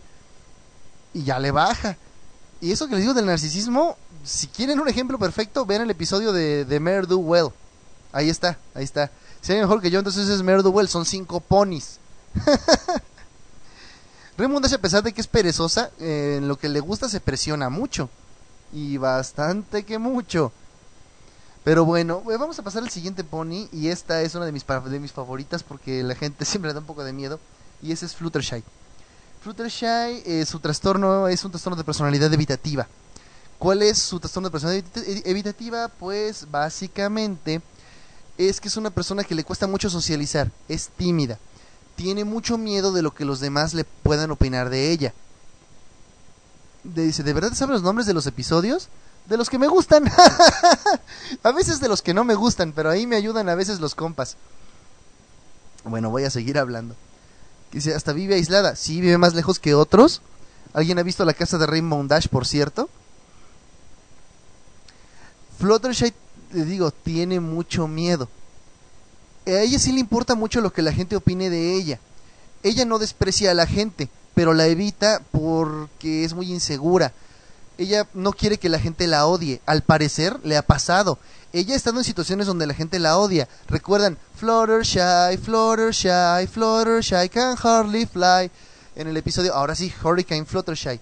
Es muy sensible, realmente le pega duro cuando la gente habla mal de ella. Y supongo que el, solo, el, hecho, hecho de no poder volar entre puros pegazos no es lo único que ha hecho. Yo creo que Fluttershy antes, en algún momento de su adolescencia, fue Flutter Beach de tiempo completo. Estaba esperando que la mencionaras para decir que como hay imágenes de Fluttershy con Discord. Oh, sí, es fue bonito. O sea, la verdad es que el episodio está chafón. No es malo en sí, pero está chafón. Porque te, digamos, cuando tú piensas que se va a poner más interesante, termina. O sea, tú como que querías una segunda parte. Que daba para más. No sé si me, si me doy a entender. El episodio iba muy, muy bien. Me estaba encantando. Y la lección que, que se aprendió ahí me pareció de las mejores de la serie. Pero lo hacen tan rápido y tan sencillo al final que se cayó en mi gusto. Dice, Remy no me hace chillar, pero Fluttershy, oh. No, pero ahí está, aquí viene lo que nadie me cree.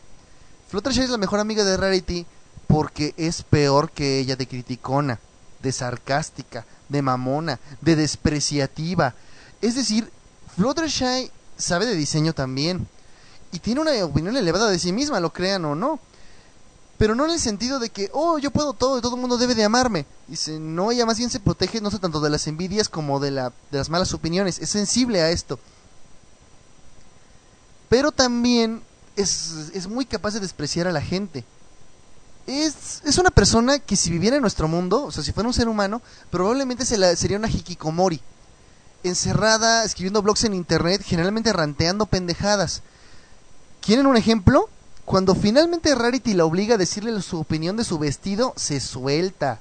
Se suelta. Y ahí no hay magia, ni nada chingadera que puedan, ni eh, digamos, ejercicios puestos por un toro que se cree Mr. T.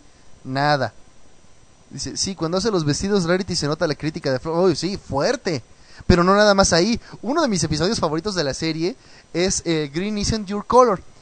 Cuando Fluttershy trabaja de modelo. Que qué peor trabajo para una persona que solamente que ve a la gente a su alrededor y solo se preocupa, ¿qué estarán pensando de mí? Dios mío, me siento tan mal. No, dice, no, you are going to love me. Ahí también se ve mucho la opinión elevada que tiene de sí misma, así como, ¿cómo es posible que mi talento no esté funcionando aquí? Este, bueno, pero eso no es a lo que voy. En ese episodio, vemos que se le va escapando poquito a poco a Fluttershy un poquito de su verdadera naturaleza.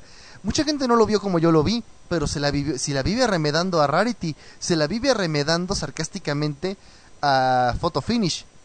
Dice, pero es que voy a venir Photo Finish para que hagamos la magia. para mí eso es un sarcasmo, e, e, está arremedándola. Dice like Tacos, buenas noches, está bueno el programa, pero mañana me tengo que levantar temprano. Bueno, hay like tacos. Pues, ojalá te puedes quedar unos 20 minutos más porque esto se está poniendo bueno. Pero bueno, está bien que seas responsable. Buenas noches. Con eso que dijiste, acabo de encontrar la versión anime de Fluttershy Mafuyushina. Ah, no, no, nunca le voy a entender a eso. Ay, déjenme aquí, acomodo mi micrófono. Acomodo también mi asiento. Y ya estoy listo para seguir con el, con el ranteo me encanta. O sea, ella sabe de las personas que le caen o que decirle que o que tienen algo que, que criticarles. Y ya en privado, con Twilight, dice, es que Rarity dice que, en inglés, que I must, I must, I must.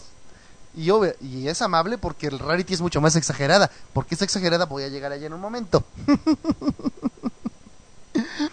hasta parece que Flutter disfruta las cámaras de manera rara no creo que realmente las disfrute, o sea, realmente no disfruta la atención. No, no la disfruta porque es muy sensible, les digo, realmente todo lo contrario a Mafuyo no le importa la crítica, no conozco el personaje, ahí sí no le sé decir.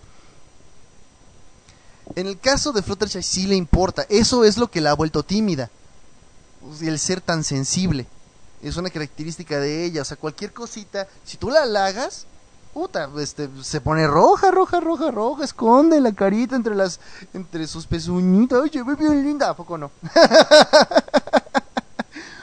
sí, Padre Steve es una hikikomori que se la pasa haciendo walkthroughs de los juegos en vlogs y dejando crítica, crítica culera. Sí, les creo. A lo mejor en ese sentido sí podría parecerse, pero dice que a ella no le importa ser criticada y a Fluttershy sí. O sea, Fluttershy solo podría funcionar en el anonimato. O sea, si no saben qué es ella ahí es donde puede funcionar Fluttershy o Flutterbitch si, si quieren llamarle. Pero, o sea, no sería una persona que saldría por sí misma, hey, véanme, mírenme, aquí estoy. No, esa es Rarity. Ay, Rarity. Rarity es de mis ponis favoritos para la comedia. Porque, miren, señores y señoritas, perdón, no quiero ofender a nadie, pero es que si alguna vez alguien ha querido tirarle mierda a las mujeres, es quien diseñó a Rarity. Todos los trastornos típicos de las mujeres los tiene Rarity. Todos y cada uno. Y, es un estereotipo de los estereotipos de las mujeres. Todos los negativos, obviamente. Y también varios de los positivos, como chingados que no. Todas las ponis aquí son estereotipos femeninos. Y de hecho funcionan porque muchos son de los estereotipos reales. Y Rarity es una de las más reales. Exagerada, pero sí. Son trastornos que efectivamente tienen muchísimas mujeres. Muchísimas mujeres tienen esos trastornos. Y nosotros los psicólogos estamos felices de ello. Felices. No, no porque digan, ay, sí, ganamos dinero. No. una maestra que es psiquiatra nos decía, ¿qué sería del mundo sin las límites, sin las limítrofes? Ese es uno de los trastornos que tiene el trastorno límite de la personalidad. Dios, qué gente tan divertida. Lamentablemente, este es uno de los trastornos también más peligrosos. ¿Se han preguntado eh, por qué hay tanta mujer golpeada? Dicen, no, no, sí, es que los hombres son golpeadores. Eh, sí, sí, sí es por ahí. Podría hablarles media hora de por qué los hombres son golpeadores, o sea, explicándolo. De hecho, he hecho programas enteros que se han arruinado por esa explicación. Ahorita no quiero hacer eso. Pero ¿por qué creen que hay tanta mujer que se queda? Bueno, pues porque las límites tienen una característica medio rara. En sí que es una límite para tratar de regresarme tantito. Una límite es una persona extremadamente sensible. Es algo entre Fluttershy y Pinkie Pie, me refiero. Cambia de humor drásticamente, muy, muy drásticamente. Y muy, muy rápido. Terriblemente rápido. ¿Y por qué? Porque todo le pega. Todo lo que le digas le, va a afectar. Pero en lugar de ser como Fluttershy que evita a la gente, ella tiene otro trastorno diferente que es el trastorno no narcisista, perdón, el trastorno histriónico de la personalidad, que combinado está cabrón. Y como buena límite, tiene lo que se llaman fantasías de abandono. Esto también podría encajar con Pinkie Pie, pero no nos equivoquemos. Esta persona todo el tiempo piensa que su pareja, esto es casi siempre con la pareja, está pensando en abandonarla. Que dice, de hecho, que muchas mujeres la socializan para que el amor se sacrifica, tienes que aguantarte eso es parte de la, de la cultura. Pero eh, de hecho, esa es una parte de la cultura por muchas mujeres se han pasado por el arco del triunfo y a lo hasta les ha gustado. Pero esto no se lo pueden pasar por el arco del triunfo y ese es un problema. La famosa fantasía de abandono. La fantasía de abandono es lo es esta característica de las límites que las hace muy buenas víctimas de golpeo. Primero que nada porque son insoportables. Este, son de esas ¿Han conocido esas chavas que les hacen un escándalo por todo? Ah, no ayuda. Ah, claro, claro, por supuesto, romantice. Que les arman un escándalo por todo, es decir, ¿cómo decirles?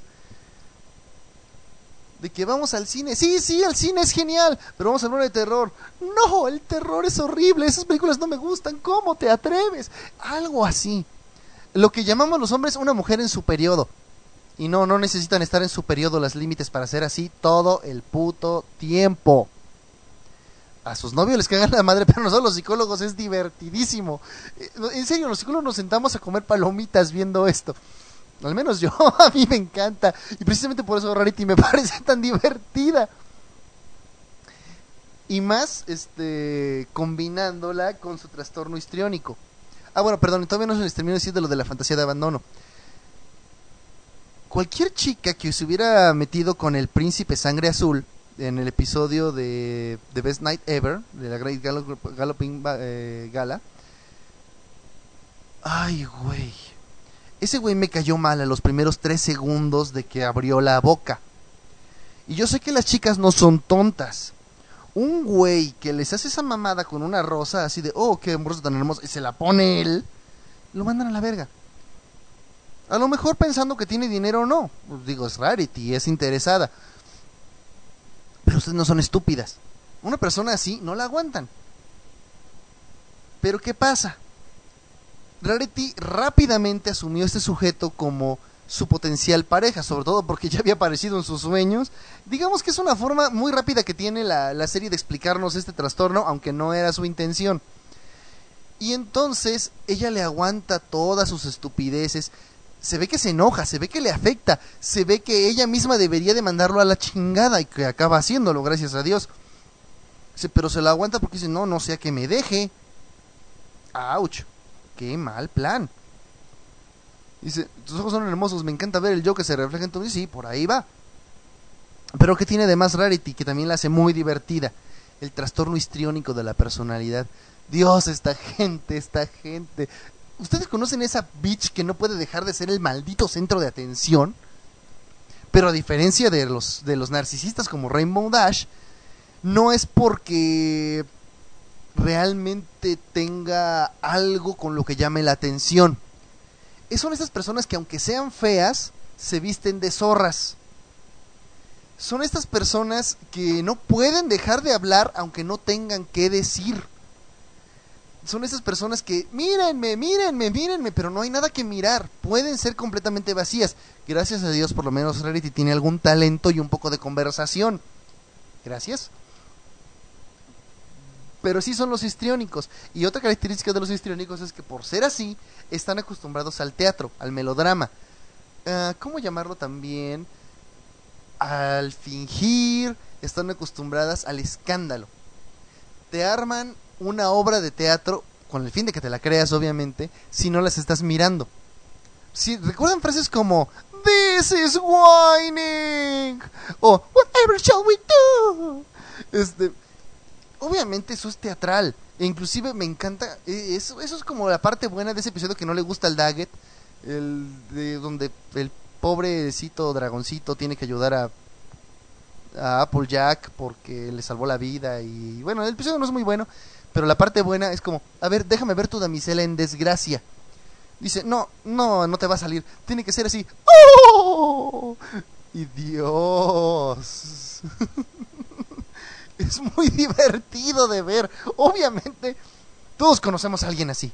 Todo, es que me cae que si no, ¿en qué maldito agujero está, has estado viviendo?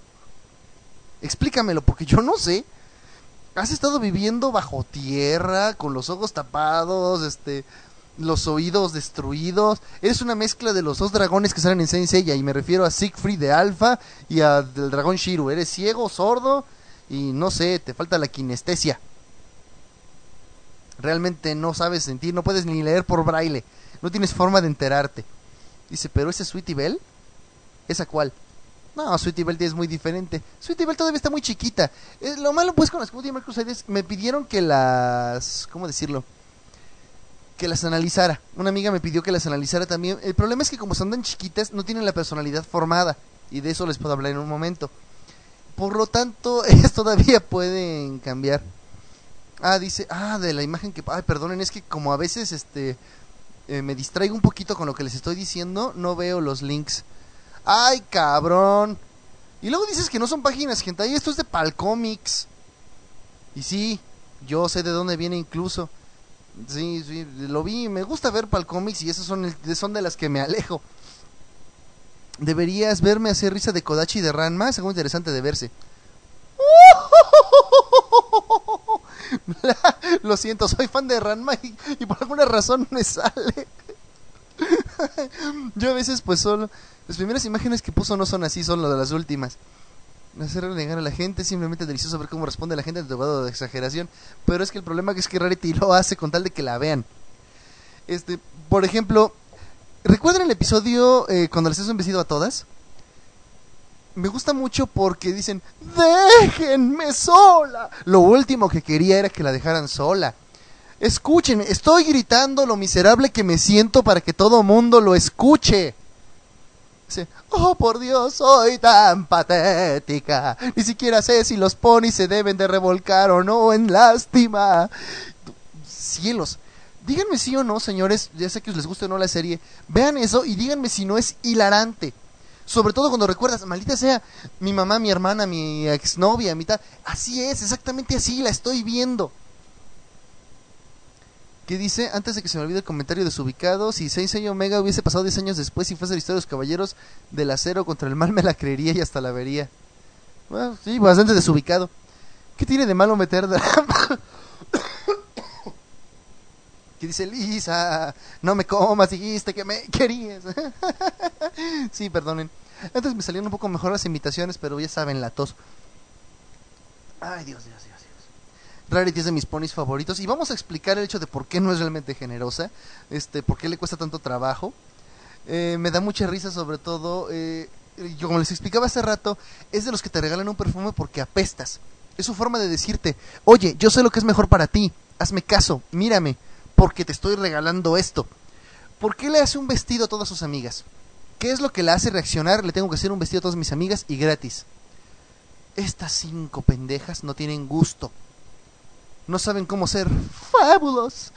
Dios, adoro cómo habla Rarity, realmente me mata de la risa. Bueno, perdonen, estoy exagerando un poco. ya hablando en serio, efectivamente la razón por la que les hace un vestido es porque no, no, no piensa que esas cinco inútiles puedan escoger un vestido apropiado. No me vayan a ver con estas cinco perdedoras. Twilight, por el amor de Dios, un vestido amarillo y rojo, con una faldita de botones, en una fiesta de gala. ¿Qué estabas pensando, Dios mío? ¡Qué loser! Y sí, como decía hace rato Pyro, es Sex and the City en un solo pony. Y tiene un poco de acento británico. Esa más bien es Apple Bloom.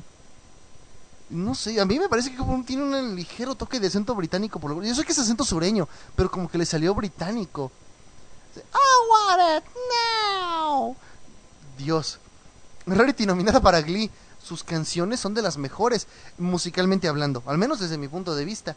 Este, no son canciones que me gustaría tener en el programa porque la letra no es muy, no me gusta mucho, no se me hace tan memorable, pero la música sí. Tanto The Art of the Dress como The A Pony Every Pony Should Know me parecen musicalmente muy agradables. Es pop, pero es pop bueno. Digo, es pop del que yo escuchaba desde antes y bastante agradable es raro, el, este, cada pony parece tener como que su estilo musical, excepto en los seasons, premiere y finales de la tercera temporada, que solo cantan canciones cursis poco memorables, pero bueno. Que dice, hablando de música, tú ya no tienes. Sí, yo sé que ya no se escucha. Extrañamente, cuando oigan la grabación, sí va a haber. O al menos es lo que siempre sucede.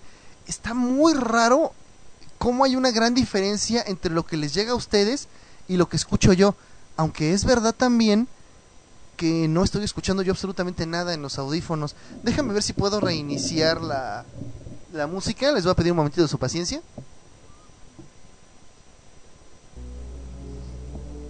Ahí está, un pequeño tema de Batman, con eso empezamos. ¿Qué dice? ¿Te oirás en el pasado? Ah, cabrón. pues funcionó, sí. Lo único malo es que pues ahí también le metió un poco de ruido. Este, pero no, no importa que dicen, oigas el micrófono y oye la transmisión. Es que es básicamente lo que estoy haciendo. Estoy utilizando eh, básicamente el feed de Faster FM para retroalimentarme. Estoy haciendo un monitoreo. Está un poco extraño. Bueno, gracias por su paciencia. Ya estoy de vuelta. Estaba hablando precisamente de Rarity. Estaba hablando de el último aspecto de ella, que es eh, su, su generosidad mal encaminada, por así llamarla, ¿no? Ella no es mala con la gente. Ella piensa que con su manera de ser medio bitchy les está haciendo un favor. Y de hecho, aunque no lo crean, muchos bullies y muchas de estas bitches que conocemos realmente tienen buenas intenciones. Entonces, o sea, no te estoy insultando. Te estoy diciendo que estás mal, que yo estoy bien y tienes que hacerme caso. Porque así vas a ser popular. ¿En serio piensan eso? No lo están diciendo como pretexto, realmente piensan eso. Y eso es mucho de lo que mucha gente malinterpreta a los bullies. Yo me acuerdo de uno, de uno de los muchos bullies que tuve cuando era niño, que se empeñaba cuando los maestros lo llamaron para decir que, es que yo quiero ser su amigo. Y yo, ¡ay cabrón! Y podemos hablar, un día vamos a hablar de bullying, se los prometo. Y sí se oye fuerte, pero lo bueno es que no tiene letra como no lo tapa. le voy a bajar un nivel porque cuando esto se esto cambie, sí va a ser un poco más molesto. A ver. Ay, cuidado, cuidado, cuidado. Le bajé dos niveles, todavía lo oigo, pero espero que no. A ver, vamos. Hago vestidos para mis amigas para que descubran lo fabulosa amiga diseñadora que tienen. No, para que descubran que no tienen gusto. Dios mío, qué horror. Este, sobre todo me da mucha risa con, con porque Fluttershy sí sabe más o menos lo que hace. Pero aún así, el vestido que ella diseña para sí misma es un horror. El de Raymond Dash se veía cool, pero honestamente no, no me gustaría que nadie viera a nadie vestida así. Parecía un show de modas real. ¿Han visto un show de modas real? Y lo ridículos que son. Tanto las modelos como los diseñadores. Que quieres decir, por el amor de Dios, gente, sentido común. Creen ropa para gente que sale a la calle. ¿Qué demonios son las pasarelas? Bueno, y lo que más me gusta de ese episodio es que me acordé de mis amigos diseñadores gráficos. Porque tienen el problema de los clientes, ¿no? Dicen, oh, miren, ese diseño es perfecto. Y de hecho, tú los ves y dices, sí, son perfectos. Exactamente es lo que necesitan. No, el cliente quiere otra cosa, no tiene idea de lo que está buscando, no sabes por qué diablos acudiría con un profesional, pero no tiene ni idea. Y carajo, eso que acaban haciendo es horrible. Y mis amigos que son diseñadores gráficos, si están aquí, no me van a dejar mentir. Digo, a lo mejor sí, pueden ser cabrones. Pero cielos. ¿Qué dice? El de Twilight, ¿qué dice? Ay, espérate. Era lo que se conoce como vestido técnico. Hoy sí. Es que, es que esa, esa constelación no es el canis el menor, es canis mayor. Que la chingada. El de Twilight sí estaba bastante feo, la verdad. Pero para mí el más feo era el de, el de Fluttershy. Tenía un puto nido en la cabeza. Dice, las pasarelas de moda en muchos casos no son para ropa de calle. De hecho, las que compran alta costura toman conceptos de lo que ven en las pasarelas y lo adaptan a algo que pueden usar en la realidad. Es algo curioso o tratan como arte en tela. Yo podría entender si me dijeran que están haciendo arte en tela. Que su pasarela es como una galería de arte. Lo podría entender. Dirías, esto es original, esto es novedoso. El problema es que cuando oyes al comentarista decir, este vestido va a estar disponible en las tiendas de París en dos semanas, dices, métanse un tiro. Pero bueno, y si yo siempre pienso en diseñar pensando que la gente no sabe. Luego te paso el documental que explica eso. Gracias. Bueno, hay gente que ve muchos documentales. Yo veo documentales, pero más sociales, culturales y psicológicos. El más deprimente de autoestima es el de Applejack. Grita granjero por todos lados. Sí, pero el estilo del granjero es, es, como, es como los estilos retro. Está extrañamente de moda. Y es extrañamente sexy. No sé qué tienen. Dice, pasa, dice Seri que ya le pasan el documental. De hecho, nos harías un favor si nos pasas de una vez el link si lo puedes encontrar, ¿eh? Porque luego se nos olvida pedírtelo. Bueno, este, me falta solamente un pony. Y para empezar a pasar a los ponies que no son parte de los Main Six, es Twilight Sparkle. Y Twilight Sparkle no es el más complejo de todos, ni el más enfermo de todos. Pero por ser el protagonista, es importante entenderla. el primero y el más obvio de su y, de hecho el menos fuerte de sus trastornos es el trastorno obsesivo compulsivo, el TOC. Ustedes seguramente han oído hablar de él. La gente que es obsesivo compulsiva tiene lo que se llaman ideas ansiosas. Y les voy a llamar así para no complicarlos mucho a ustedes. Básicamente tienen una estúpida idea metida en la cabeza y no hay forma de quitárselas. Esto les provoca una compulsión. Es decir, realizar algún acto, a veces repetitivo, a veces no tanto, eh, que no tiene sentido en realidad cuando uno lo piensa. A veces puede solamente verse un poco exagerado y a veces ser una completa idiotez. Pero ellas tienen la creencia de que si no hacen eso, su extraña fantasía que les que provoca ansiedad se va a hacer realidad y les provoca precisamente ansiedad. ¿Saben cómo sufre uno con eso? Es, es horrible. Los TOC sufren mucho. Porque tú les dices, deja de levantar la mano, una y otra vez. O deja de pegarle cuatro veces al piso cada vez que le haces un balazo. Lo vieron en Los Simpson. Por cierto, este, saludos a Seri que está enamorado de las de Winter Wrap Up, también es de mis favoritas. De momento, un dato curioso, Dior y que es todas las marcas de alta costura, con excepción a Chanel, usan las pasarelas de alta costura como publicidad. El objetivo no es vender la ropa, sino que la gente compre los perfumes y las cosas que tienen su marca. ¿Te creo? Mm, pero de hecho, bueno, yo soy una persona que no entiende el perfume porque mis, desgraciadamente mi capacidad olfatoria es muy limitada y para mí todos los perfumes huelen igual. Así que bueno, pues eso es una desgracia, ¿no? O sea, yo, yo me admiro de la gente que distingue entre un perfume y otro. que, te huelen y dicen, oye, hueles este a... Pues, ¿Cómo se llaman hoy en día esas cosas? Este... Pones a Chanel número 7. yo sé que, que, el bueno es el 5, pues. Pero pues no tuve, no tenía otra referencia. A ver, a ver. Iba a hablar precisamente de su obsesión compulsión. ¿Cuál es, ¿Cómo se manifiesta en Twilight? Bueno, ella tiene la idea rara de que si no cumple todos sus deberes escolares tal cual es mandada, va a ser regresada al kinder. ¿No me creen? Hay un episodio dedicado a eso que se... Bueno, está... Creo que me parece que es Lesson 0. Sí, porque el otro es que a mí ya no me gustan los perfumes porque huelo demasiado. Uh, qué mal. Lesson Zero es un episodio que no me gusta mucho porque mi pony favorito es Twilight. O sea, realmente, si yo encontrara a una persona que tenga una personalidad muy parecida a la de Twilight y con e, la hermosísima voz de Tara Strong, supongo que Tara Strong debe ser un poco así. Todos sus personajes tienen muchas cosas en común. Análisis rápido de las propagandas de perfumes. Una mujer, el viento, un pedo de dinosaurio y un ojo de tirudet saliendo de un jarro de miel. ¿Qué pedo con eso? ¿Sabes qué imaginé cuando iba leyendo lo que estás escribiendo, Pyro? ¡Eh, sexy lady! O sea, eso fue lo primero que me vino a la cabeza. bueno, ya, ya, ya, ya. Como tiene esta idea obsesiva de que si no cumple con sus deberes tal cual le han dicho y a tiempo la van a regresar al kinder, que es un, al parecer el mayor temor de su vida, pues se obsesiona demasiado.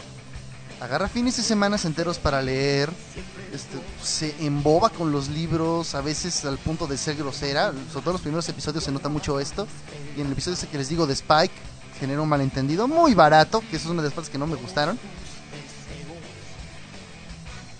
Para ella es todo un problema esto. Digo, en el mismo Winter Wrap Up, ella tiene una lista de todo lo que va a hacer en el día y ya sabe que tiene que checar en su lista que Spike se va a quedar dormido. ¡Wow! Eso es un toque a, máxima expresión. Afortunadamente no es esas toques obsesionadas con la limpieza, porque ya se habría desgastado las pezuñas de tanto lavárselas. Y como pueden ver, cuando no, no tiene motivos para enviar la carta a la princesa, ni siquiera puede hacer trampa porque su, tras su obsesión compulsión no le permite hacer eso. Tiene que hacer las cosas como se deben. Y como no puede enviar la famosa carta aquí, tiene que crear un problema. Y como ven, su reacción realmente es de ansiedad. Empieza a tener miedo, empieza a no distinguir la realidad de la fantasía, empieza a perder el control de sus propios actos, empieza a hacerse compulsiva y eso es peligroso, aunque no lo crean. Pobrecita, la verdad. Vamos a leer el, comentario de Sveide. Un dato más curioso, las casas de alta costura se asocian con mafias para hacer vestidos y bolsos. Trabajan con varios equipos, con un pedido. Gana el contrato el equipo que cumpla con el trabajo de forma más barata y económica. Los demás equipos venden su mercancía como piratería. Eh, qué cosa tan rara porque ese es el modelo de negocios de los celulares también. Pero bueno, después vamos a hablar de eso en algún otro delirio porque hoy estamos hablando de cosas más lindas y tiernas como los ponis. Ay Dios, es que me imagino alguien escuchando este programa realmente debe de pensar que estoy loco yo me considero moderado en esto. Digo, no tengo juguetes ni pósters de My Little Pony. Este, de hecho, el fondo de pantalla de, mi celular no es de un pony, es, de, hecho, de hecho es de unos Civis, pero eso es otra cosa. Este, y la verdad es que sí puedo vivir, o sea, yo estoy yo estaría muy feliz si la serie se, se hubiera acabado ayer, que es lo que según yo sucedió, pero hay rumores de una cuarta temporada. Si hasta ahí llegó, para mí estaría muy bien. pues, morir normal que dice, siempre piensa que será castigada, aunque parece no tener motivos hasta con lo del Fénix de Celestia. Con lo del Fénix de Celestia pasa algo que pasa con mucha gente que tiene delirios. Arrastró a Fluttershy con ella. O sea, la convenció de que si no entregaba al pájaro, la iban a exiliar o a encerrar o a encerrarla donde la exiliaran. Ay, Dios, Dios, Dios, qué cosas. Y lo peor es que ah, sí la arrastró. Fluttershy se la creyó. Chris hace rato dijo que no terminaste con Fluttershy y yo creo igual. No supe si terminaste o lo menos no quedó claro. Este, ¿qué pregunta tienen? Este, según yo, este, dije todo lo que quería decir de Fluttershy. Da un poco de miedo la pobre chiquilla. Si les quedó alguna pregunta, me la pueden hacer, con mucho gusto. Yo ni siquiera he visto la serie y con todo tu análisis me dieron ganas. Ay, mira, qué amable Jonathan Lennon Gutiérrez Murcia. Si tienes algún nick, me agradaría mucho saberlo porque me es más fácil que aprenderme tu nombre entero. Este, eres muy amable. Este, qué bueno que te estoy vendiendo la serie, este, pero yo sí le advierto a la gente que pues no esperen que les no siempre resulta en lo mejor la serie. Me ha tocado recomendar a gente que yo pienso que, que encajan con el arquetipo de Brony y al final no les gusta. Como todo en este mundo no es para todos. En Rider J, gracias este pues ahí si nos das un follow a lo que es este nara-ryosuke arroba hotmail.com ahí cuando he comentado aparece mi tweet. No sé de hecho es mi facebook tengo que cambiar eso. Para pues estar en contacto o le puedes dar like a la página de Delirium en Facebook para que pues siempre te enteres del programa si acaso te gustó el programa. Este si no pues está bien. Este no somos ensalada de otakus no somos el Angel Cast no somos desde abajo este, no somos el programa perfecto, somos Delirium y pues nuestro concepto es un poco más extraño. Eh, de respecto a Twilight todavía, además del trastorno obsesivo compulsivo, que de hecho es el menos grave, oh por Dios, eh, pues es todo esto lo que tengo que decir, pero tiene otro, es el trastorno esquizoide. Aguas, por favor señores, respiren, porque siempre que digo esquizo, la gente se pone un poco loca. Esquizoide no es no tiene nada que ver con la esquizofrenia ni con la esquizotipia, que son dos trastornos un poco más graves. Dice, ay sí, ay sí, lo dices porque tú eres como él. Eh, tú ese tipo de persona que entra a la casa con un cuchillo y te saca los ojos para que no la mires feo y después se corta las venas. No, no, no, no. Eso es un trastorno antisocial de la personalidad realmente. Y dice, yo tengo rasgos esquizoides. Sí, el buen Jonathan, sabe, eh, Jonathan, perdón, sí sabe de lo que habla. Estoy seguro de que va a decir, ¿dirías que la gente que, que la gente se pone un poco esquizofrénica? Podría ser. No, miren, los esquizofrénicos son también divertidos de platicar sobre ellos, pero son gente de la que hay que tenerle un poco de lástima. Es muy difícil lidiar con esa gente. Y los esquizotípicos también, pero por otro lado, diferente. De hecho, en el libro que se basó la película de Blade Runner, a una replicante le hacen pasar por esquizoide. Que es un esquizoide yo lamentablemente sí hice circular información equivocada. Yo confundí eh, los términos trastorno antisocial con esquizoide y la neta la cagué bien feo porque el trastorno antisocial es, es un poco más grave. El esquizoide son personas que son retraídas socialmente. Son gente que no salen básicamente. suelen tener una opinión de sí mismas elevada. Y digamos que esto podría caerles como lo que les dije hace rato de Fluttershy, pero se manifiesta distinto también son gente que se aísla un poco por preferencia. No son gente que encaje rápidamente en la sociedad, generalmente son gente que tiene cierta diferencia social con los demás y generalmente disfrutan de actividades muy cerebrales. Son gente que les gustan los juegos matemáticos, que les gustan los puzzles, que les gustan las computadoras, que les gusta reparar computadoras, que les gusta la mecánica, que les gusta la ingeniería. Les gusta mucho ese tipo de cosas. Esquizoide, háblame del planeta Esquicio, el tercero del sistema solar. Vete a la verdad, chinga, toma, pinche pairo. Ah, bueno, pues ya sabes que es, en buena onda, que son, aquí somos compas. Tal vez debo empezar a invitar más gente. Pienso que a lo mejor el hecho de que soy yo solo aleja a los escuchas. Estamos aquí con una tercera parte de los que escuchan otros programas. Qué mal. Ay, sí, como no. Viene bien pinche envidioso, ¿no? Pero como les decía, ¿cómo se manifiesta eso en Twilight? Bueno, vamos a conocerla en el primer episodio van y le dicen, hey Twilight, vamos a hacer una fiesta, ¿quieres venir? Porque, ¿sabes? Somos gente normal y tú nos caes bien. Podrías pensar que somos tus bullies, pero en realidad queremos a tus amigas. No, tengo que estudiar. Tengo que estudiar un poquito porque es obsesiva y porque lo disfruta. Desde chiquita, se le nota. La mayoría de los que estamos en este chat, eh, por ahí va, por ahí va. La verdad es que sí. Mmm ella disfruta la magia, que es básicamente la ingeniería del mundo de los ponis. No hay mucha tecnología, básicamente todo funciona con It's time to make the magics. Lo siento, pero es que yo realmente adoro a, a, la, a la buena y muy divertida. Ay, Photo Finish. Después se hablo de quién es Photo Finish. Twilight no acepta ir a la fiesta, prefiere estudiar, empieza a obsesionarse un poco con lo que encuentra en un libro, disfruta mucho esas actividades. Cuando la mandan a hacer amigos con esa, esa orden, pues es una orden muy justificada, sobre todo por si ya vieron el último episodio y saben por qué. Cuando, básicamente Friendship is Magic es como un guiño a lo que a lo que Tola tiene que hacer. Básicamente resulta que aprender sobre la amistad, aprender a relacionarse, es la forma en que la magia funciona mejor. Prueba de esto también son las historias viejas y las leyendas ponis como la de la noche fría o no sé cómo se llamó eso.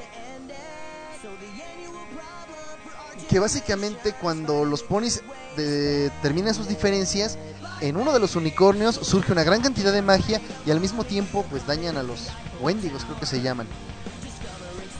Al parecer es como los poderes de Raven y es una gran coincidencia que Raven también sea su voz de Dar Strong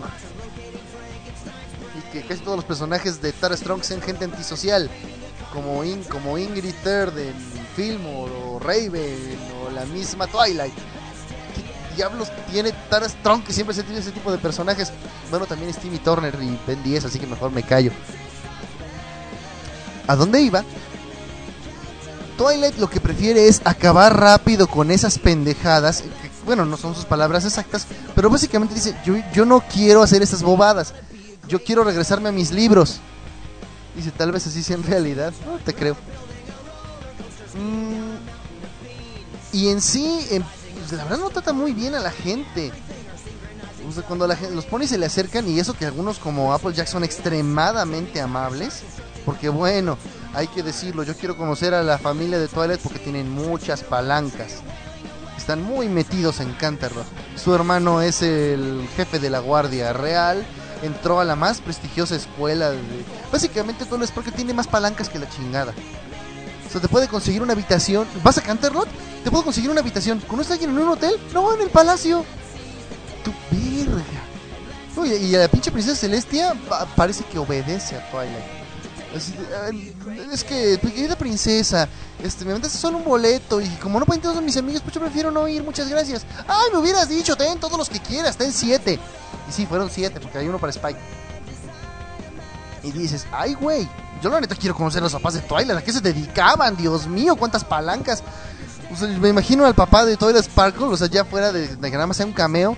Si estábamos aquí en la mafia de Ecuestria. Venimos de la vieja tierra del de unicornia.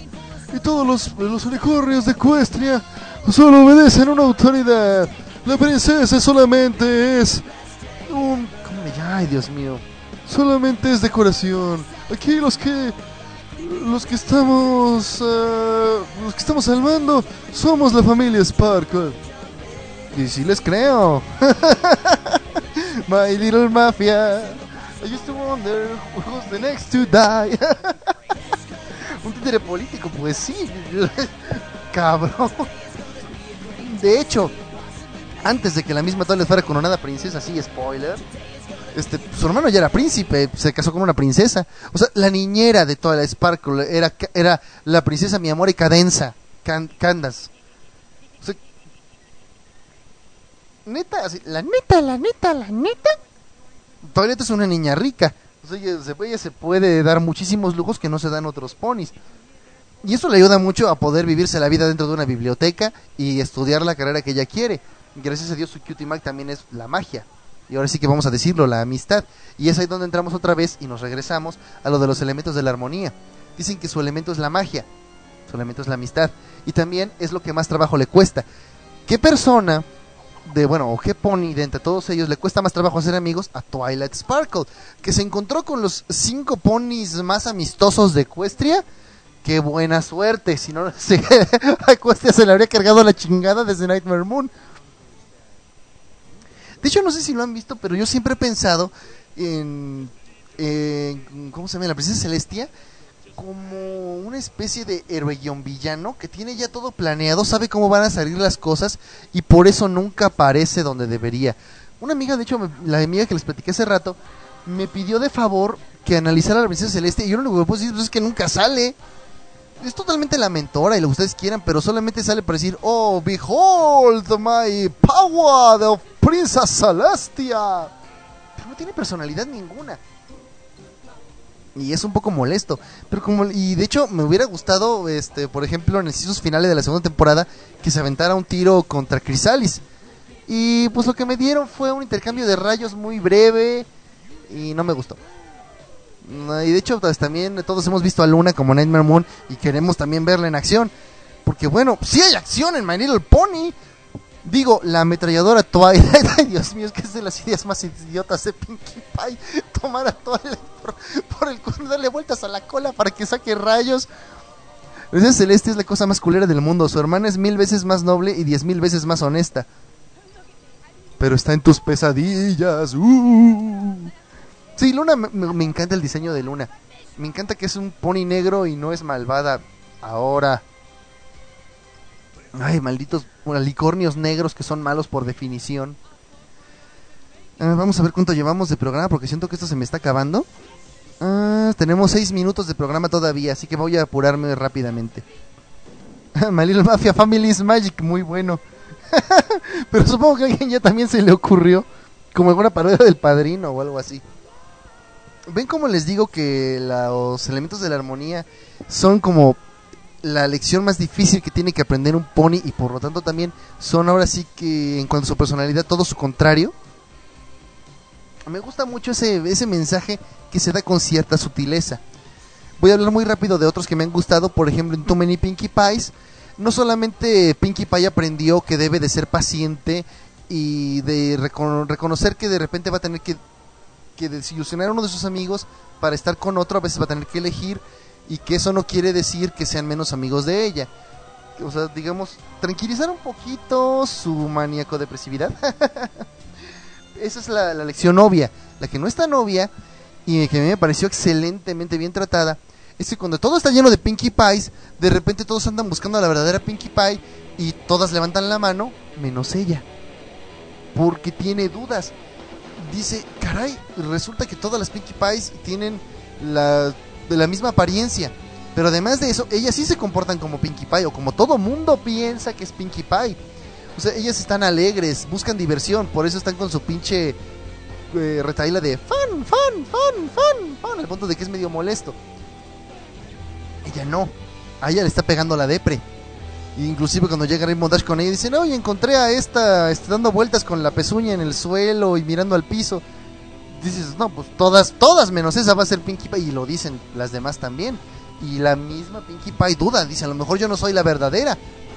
Güey, los identity issues que tienen los adolescentes se sienten bien culero a esa edad.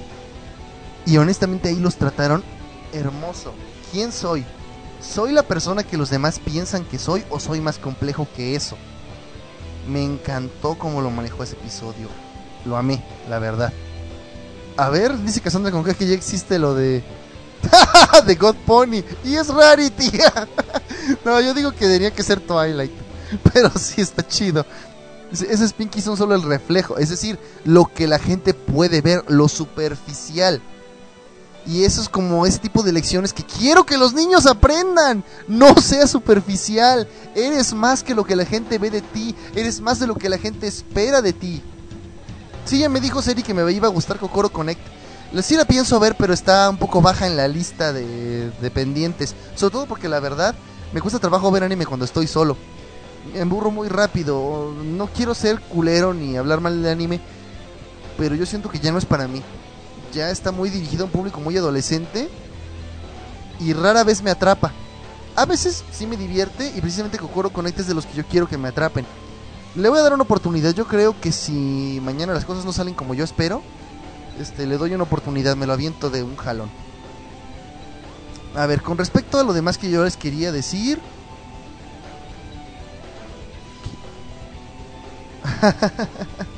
ah, es que están subiendo un push ya que que dice ya no verás anime. No, sigo viendo anime, pero el problema es ahora encontrar los que son para mí. Me pasa como con los videojuegos, este, yo ya, no soy un adolescente, ya soy un adulto y yo al menos por lo mamón que soy sí quiero cosas para adultos, no para adolescentes. Yo defiendo que el anime sí puede ser para adultos, pero eh, ya han encontrado un mercado para un tipo muy especial de adultos que no con el que no me identifico y con adolescentes calenturientos ya no es para mí. Pero bueno,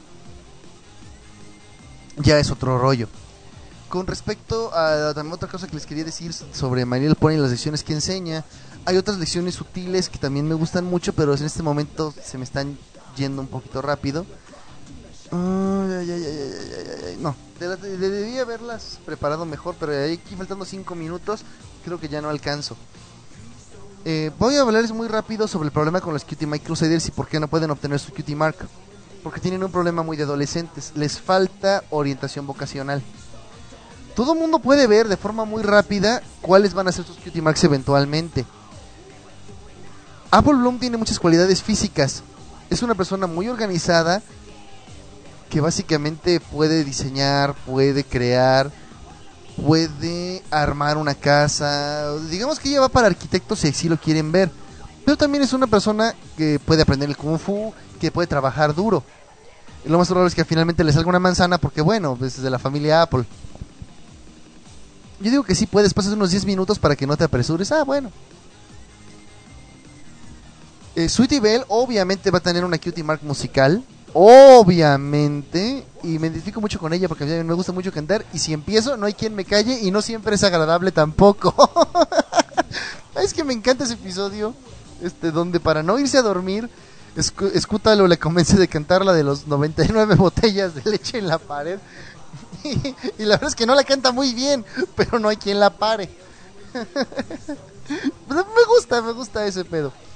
Este, pues en cuanto a sabemos que pues, le sale un scooter o alguna otra Cutie Mac deportiva. ¿Por qué no han podido conseguirlas si es tan obvio?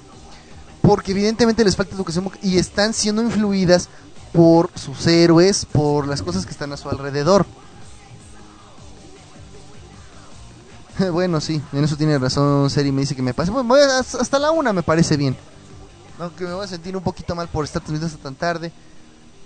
Dice, pero ya termina. Ah, no. Voy a terminar a las a la una para ser un poquito más congruentes. Bueno, como les decía, por la razón por la que no pueden conseguir sus cutie marks es porque las buscan en el lugar equivocado. Eso es obvio para todos, pero ¿por qué? A todos nos pasa. Eh, nos dicen, oye, tú serías bueno para esto, o a mí me gustaría que hicieras esto. Cuando yo estaba en la preparatoria, la maestra de historia quería que yo fuera historiador. El profesor de biología quería que yo fuera médico. La, este, ¿Por qué? Porque tenía talento para algunas cosas.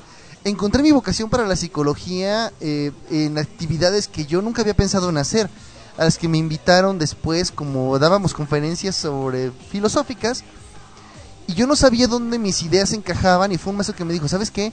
Yo soy psicólogo y la forma en que tú piensas, la forma en que te gusta investigar, todo eso es mucho de psicología, creo que nunca lo has explorado, yo no, no estaba ni, ni remotamente entre mis opciones, la verdad es que no estaba.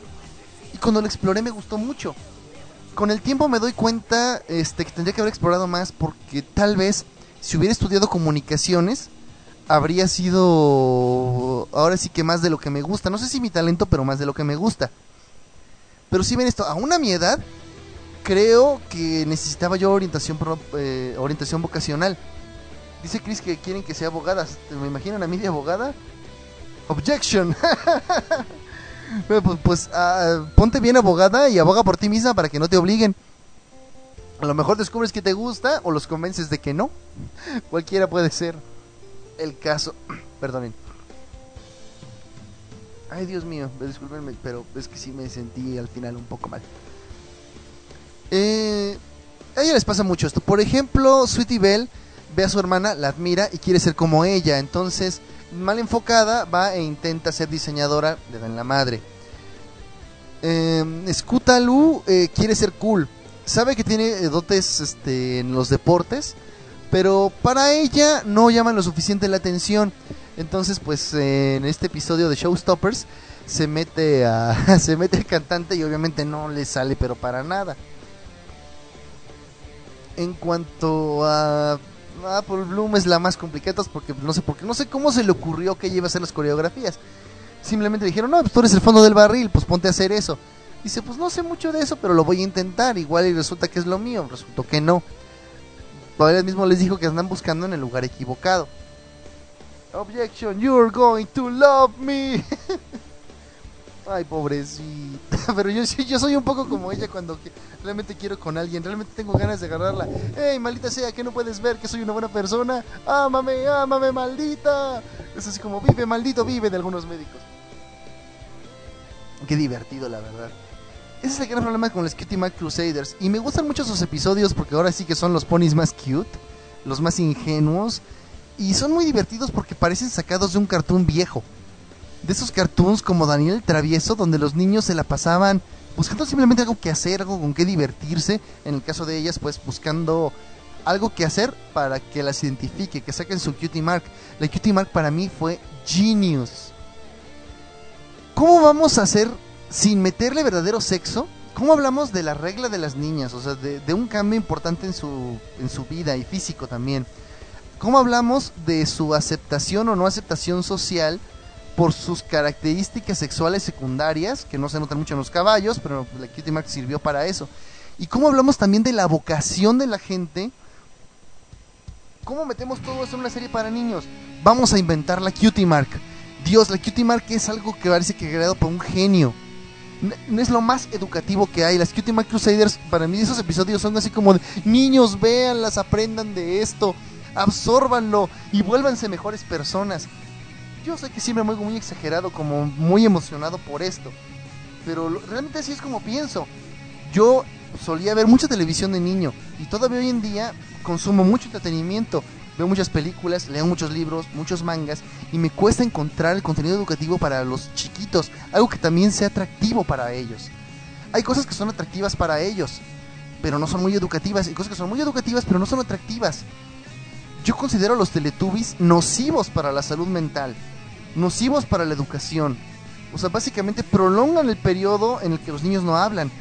Porque básicamente los niños están viendo y aprendiendo a comunicarse con balbuceos. Y eso retarda el aprendizaje, de, ahora sí que del lenguaje.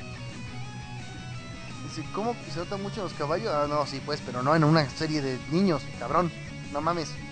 Dice que este pinche Pyro que si no han visto el pitote de los caballos, pues sí, pero para empezar casi no hay caballos machos en Malelo Pony. Son contadísimos.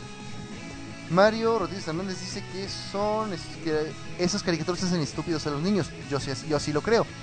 dice que la teletubiterapia, la teletubipapia más bien. ¿Cómo hablar de la menstruación? Habla de la menstruación. Es neta, es mejor hablarle a una morrita que si se levanta un charco de sangre no precisamente se está muriendo. Sí, pero eso le corresponde a los padres. Y no estoy hablando de hablar de la menstruación como un como, nada más como el cambio fisiológico digo que les corresponde a los padres porque honestamente he visto que lo intentaron, que lo habían intentado en muchas de televisión y la neta no les corresponde. Y la neta, en este momento, con la crisis de contenido que hay, y no hablo solamente de que hay contenido muy malo, sino de que todo el mundo anda viendo a ver de qué se queja en el contenido, en el momento en que alguien hable de la menstruación en un programa para niños, puta, lo cancelan, en serio, lo van a cancelar en un madrazo. la verdad, Tania, yo entiendo lo que quieres decir, yo también estoy muy de acuerdo en ser honestos con los chamacos. El problema es que no le corresponde a una serie de televisión ser, ser tan honesta. A mí lo que me gusta de esto que le estoy diciendo es que habla de los problemas por los que va a pasar el niño o adolescente eh, con, eh, cuando le suceda un cambio físico importante. En el caso de la cutie mark, yo la asociaba con el crecimiento de los senos. Fue una amiga mía, nos está escuchando, la que me dijo que estaba más, se parecía más a lo que pasa cuando las mujeres tienen su primera menstruación.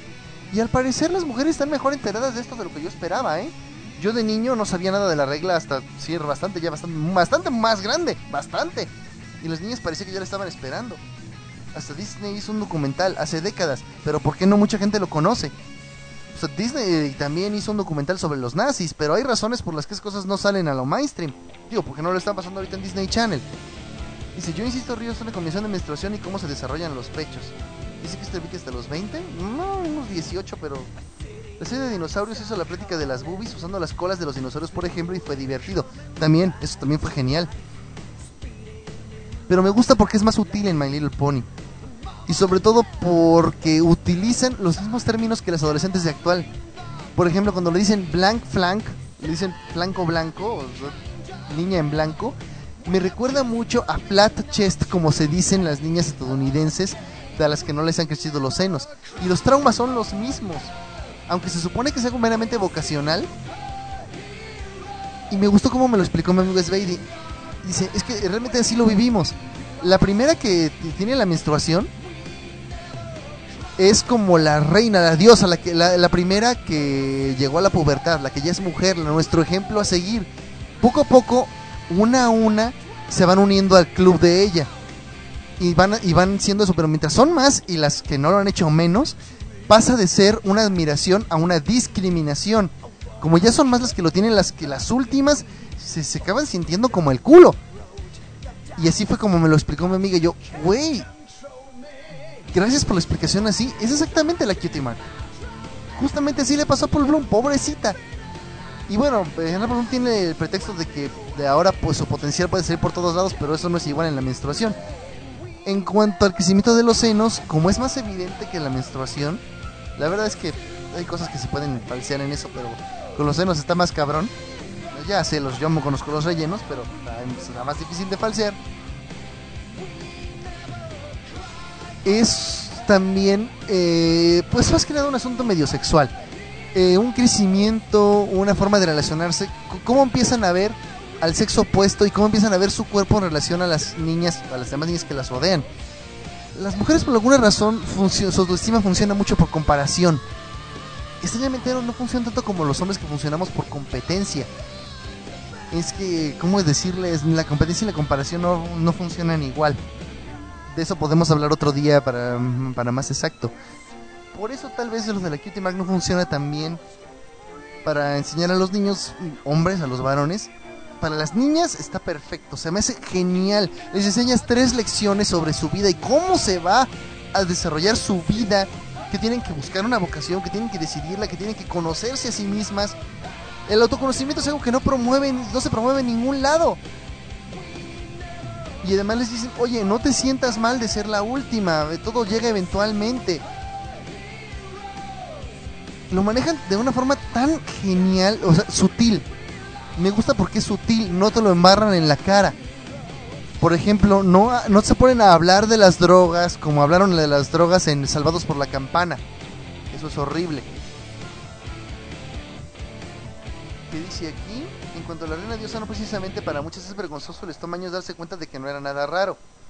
Bueno, digamos que depende de en qué, como tú dices más arriba, de en qué ambiente te dices, esto me explicó mi una amiga. Obviamente yo no lo viví, para nada. Digo, yo estaba en la secundaria y cuando me dijeron que una chava necesitaba una, este, que la ayudaran a llegar al baño sin que nadie la viera, yo no entendía qué pedo. Hay chicas que lloran porque a uno les llega pues sí, y no saben la que les espera, porque de eso sí lo he estudiado. no he vivido, pero obviamente sí. Y digo, los síntomas no se oyen como nada, nada que yo quisiera que me pasara cada mes. Ya no se preocupen por los senos, hay mercado para todo. Pues sí. yo hoy en mi Facebook vi que varios de mis amigos andan haciendo grupos este, de alabanza a las tetas pequeñas. En otras consideran que es demasiado temprano las aísla y hay unas que las toma, que se la toman tranquila. Fíjate que a veces cuando es, es excesivamente temprano, cuando ninguna de las demás sabe qué es lo que están esperando, pues ahí sí es un problema. Que por alguna razón, digo, ustedes escucharon del caso de la niña de 9 años que se embarazó. No es tan raro como nos quisieron hacer creer. Lo extraño es que pues hace unos 5 o 10 años nosotros pensábamos que a los 8 o 9 años no era muy posible que les bajara, pero ahorita ya está sucediendo mucho. Dices, ay, güey, eso de las hormonas de crecimiento ya me lo estoy empezando a creer. El problema es que si no te baja puede indicar realmente un problema de tipo tienes serios problemas con su cuerpo en el sentido médico. Ahí sí necesitaría yo más bien la opinión de mi amigo el, el Bobby. ¿Se que comer mucho pollo? No, pues también las vacas y los puercos son engordados con hormonas del crecimiento el pollo en exceso hace que, te, se te baje más rápido. Pues de hecho podría ser, no, sé cómo funciona el cruce de hormonas entre especies. Ah, ya me dejó bien poquita gente al final del programa. Ya es prácticamente la una, así que bueno, termino el programa por hoy. Es extraño, yo pensaba que me iba a alcanzar el programa para todo lo que quería decir. Y desgraciadamente al parecer no fue así. Me faltó muy poquito, pero todavía nos falta como media hora. Y yo no los quiero entretener, tienen trabajo mañana. Yo desgraciadamente, aunque esperaba que fuera diferente, no es así. Tengo otro programa que hacer mañana para ustedes. no, no, serie. Ese, ese no lo voy a repetir aquí, pero no creo que sea por eso. De hecho, la chava más joven que por tenía 6. Em, bueno, no quiero ser contreras, pero la chava más, más chiquita que ha parido, que yo sepa, tenía 4 fue un caso médico excepcional y lo que todo el mundo más le sorprendió fue quién vergas es el padre. O sea, fue así como quién fue el hijo de la chingada que se la cogió. O sea, la neta, no se pasen. Y la de nueve años resulta que la violó su padre, sí. Sí, es lo malo. Que dice Príncipe sin corazón, dice Lina Medina. Hace cuatro años, ¿qué hizo? Se parió a sí misma. Y si sobrevivieron ambas, tengo entendido que la chiquita no que de algún modo hicieron que la mamá, o sea, la niña de 4 años sobreviviera, pero que la chiquita no sobrevivió. También hubo un caso curioso, ahora sí que podría romper todos los récords, de una niña que dicho de una manera uh, extraña, nació embarazada. No nació realmente embarazada. Fue un caso de gametos gemelos que uno se metió en el otro. De forma curiosa son gemelos que uno se desarrolló dentro del otro y se desarrolló menos porque tuvo menos acceso a los nutrientes. Entonces, básicamente, cuando la niña nació, dice: No, por Dios, una niña embarazada, ¿qué pedo con esto? Y tengo entendido que ahí sí ninguna de las dos sobrevivió. Dice: Ah, quimerismo llega a pasar, sí. Pero en este caso se vio muy literal porque al parecer se desarrolló exactamente dentro del útero y dicen: Dios, Eso solo pasa en el hentai, gente. Corre y cuénteselo a quien más no mames. Ay, mira, yo he leído hentais que digo, eso no puede pasar y luego me llevo cada sorpresa. También le pasó a un niño de 9 años que lo violaran no tengo ninguna duda. Ay, hijo, es que no, no, no has visto las noticias de la Iglesia Católica más recientes. Yo la verdad preferiría que nadie supiera cómo se llamaba esta niña de 9 años que se embarazó. Preferiría que nadie lo supiera, preferiría que esto fuera algo anónimo. O sea, que sí se supiera, hey, ¿qué creen? Una niña de 9 años se embarazó, ¿a dónde ha llegado el mundo? Bien, pero no creo que convenga que su nombre se haga público. Eh, yo conozco quimerismo, pero ah, es un poco diferente. Particularmente, pues, bueno, después les platico. Este, es que requiere que les explique algo sobre genética y sobre lo que son las fusiones de los gametos. Imagino que ustedes saben también bastante de esto, pero yo sí me tardo mucho porque lo tengo que explicar completo, bueno, porque sería mi deber, porque yo estoy dirigiendo el programa. Se embarazó, era hijo de Schwarzenegger, ah, no, pues eso sería cabrón. Lo que más coraje me dio es que la chava que parió no le bajaban, no la bajaban de puta, o sea, neta, es los chamean a chavitas de nueve ahora. Pues mire, te voy a decir que soy capaz de creérmela. Que si anden esluteando hoy en día más que nada por cómo se ha vuelto el ambiente en el que viven. No soy de los idiotas que se creen eso del internet, de que porque las chavitas ya las visten sus papás como putas, que sí, sí lo hacen, ya, ya son. Y menos que se andan presumiendo que tienen sexo a los nueve, tampoco creo que siempre es cierto. La neta, yo también andaba diciendo muchas pendejadas cuando era niño, yo también presumía idioteces que no sucedían. Muchos también presumían esas idioteces. No es algo nuevo, pero sí me creo que existen ciertos ambientes, ahora sí que rednequeros, donde de plano sucede esto, donde las chavitas están ya en una onda bien extraña desde bien chiquitas. En México nunca han sido raro las mamás de 14 años y lamentablemente son cosas que también tienden a crecer en extrañeza y en mal pedo para nosotros. ¿Qué pasó? ¿De qué te sorprende? Los caballeros zodíaco tienen 12 años. Si convivo con muchas niñas pequeñas y sí son así, Dios de mi vida. Bueno, esto ya terminó. Este, les agradezco mucho a los que estuvieron. A los que ya se fueron, pues también quisiera enviarles un saludo, pero como se fueron ya no tengo aquí la lista. ¿Qué envidia le tengo a estos a los compas de ay, perdón, de ensalada de otakus que pueden andar con 60 gentes y alcanzar los mil corazoncitos en su conversación? Yo nomás alcancé 207 y muchos de ellos son robados del anterior. Este, un saludo a Cano, que todavía está aquí, a Cassandra con K, a Citrosh, que se quedó del programa anterior, y también ya se fue. Este, de, obviamente a Pyro, a Seri, a Sveide, que tiene rato aquí. Aquí está el Betty. Dicen que regale cosas. Pues ahora sí que yo no tengo patrocinadores. Al Príncipe Sin Corazón, el señor Mario, que creo que es Rodríguez Hernández, pero no estoy muy seguro. A Tene Pineda Romanticide. A Enrider J, esperemos verte por aquí más seguido. Eh, a Gray Parker, al buen Sakuragi que también sigue por aquí. Gracias por estar aquí, compadre al buen BK201 y a la persona que está como guest, que no se quiso, no quiso entrar ni con Twitter ni con Facebook. a Hernández Huerta, gracias. Rodríguez Huerta, perdón. Déjenme regreso entonces al chat. Es Huerta, Huerta, maldita sea. Otros me dicen, no, pues eso ni quien lo quiera. El conocimiento se expande exponencialmente, así que no me extraña que la madurez sexual, por decirlo de alguna manera, les llegue antes. Es algo por el estilo. Después les platico algunas cosas que aprendí haciendo investigación de campo en pueblos. Eh, mientras tanto, muchas gracias a todos. Qué bueno que estuvieron aquí. Yo no les puedo regalar cosas. Dice, no, este fue caso especial ya que no, no hacían dar corazones para dar cosas ya que su programa promedio alcanza los 200. O sea, o sea, les dijeron que si llegaban a mil corazones, ¿les daban algo? Ok, miren, honestamente nunca me ha gustado ese, ese estilo para conseguir este likes ni seguidores. Pero bueno, tampoco los voy a juzgar. No, no soy de las personas que lo harían. Si yo fuera a regalar algo, pues mejoraría una trivia. No sé, yo soy de las personas que les gusta premiar el conocimiento. Pero ese nada más es mi opinión.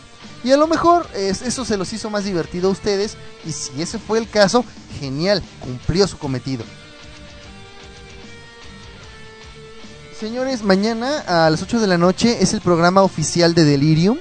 Mañana va a tratarse sobre las drogas. Lamentablemente no conseguí tanta información sobre lo que querían la gente que me escucha con la encuesta que hice, porque todos los temas adquirieron dos votos. Y entonces, pues realmente como con todos los temas empatados no, no tengo muchas opciones.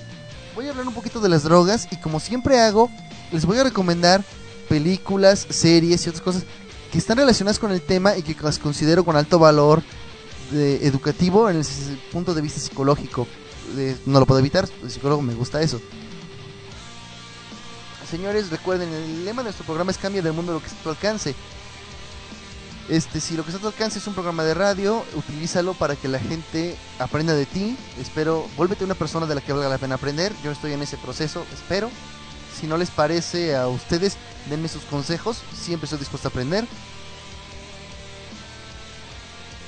Si lo que está a tu alcance son tus familiares, tu comunidad, si tú tienes realmente poder sobre algo, úsalo para cambiar el mundo.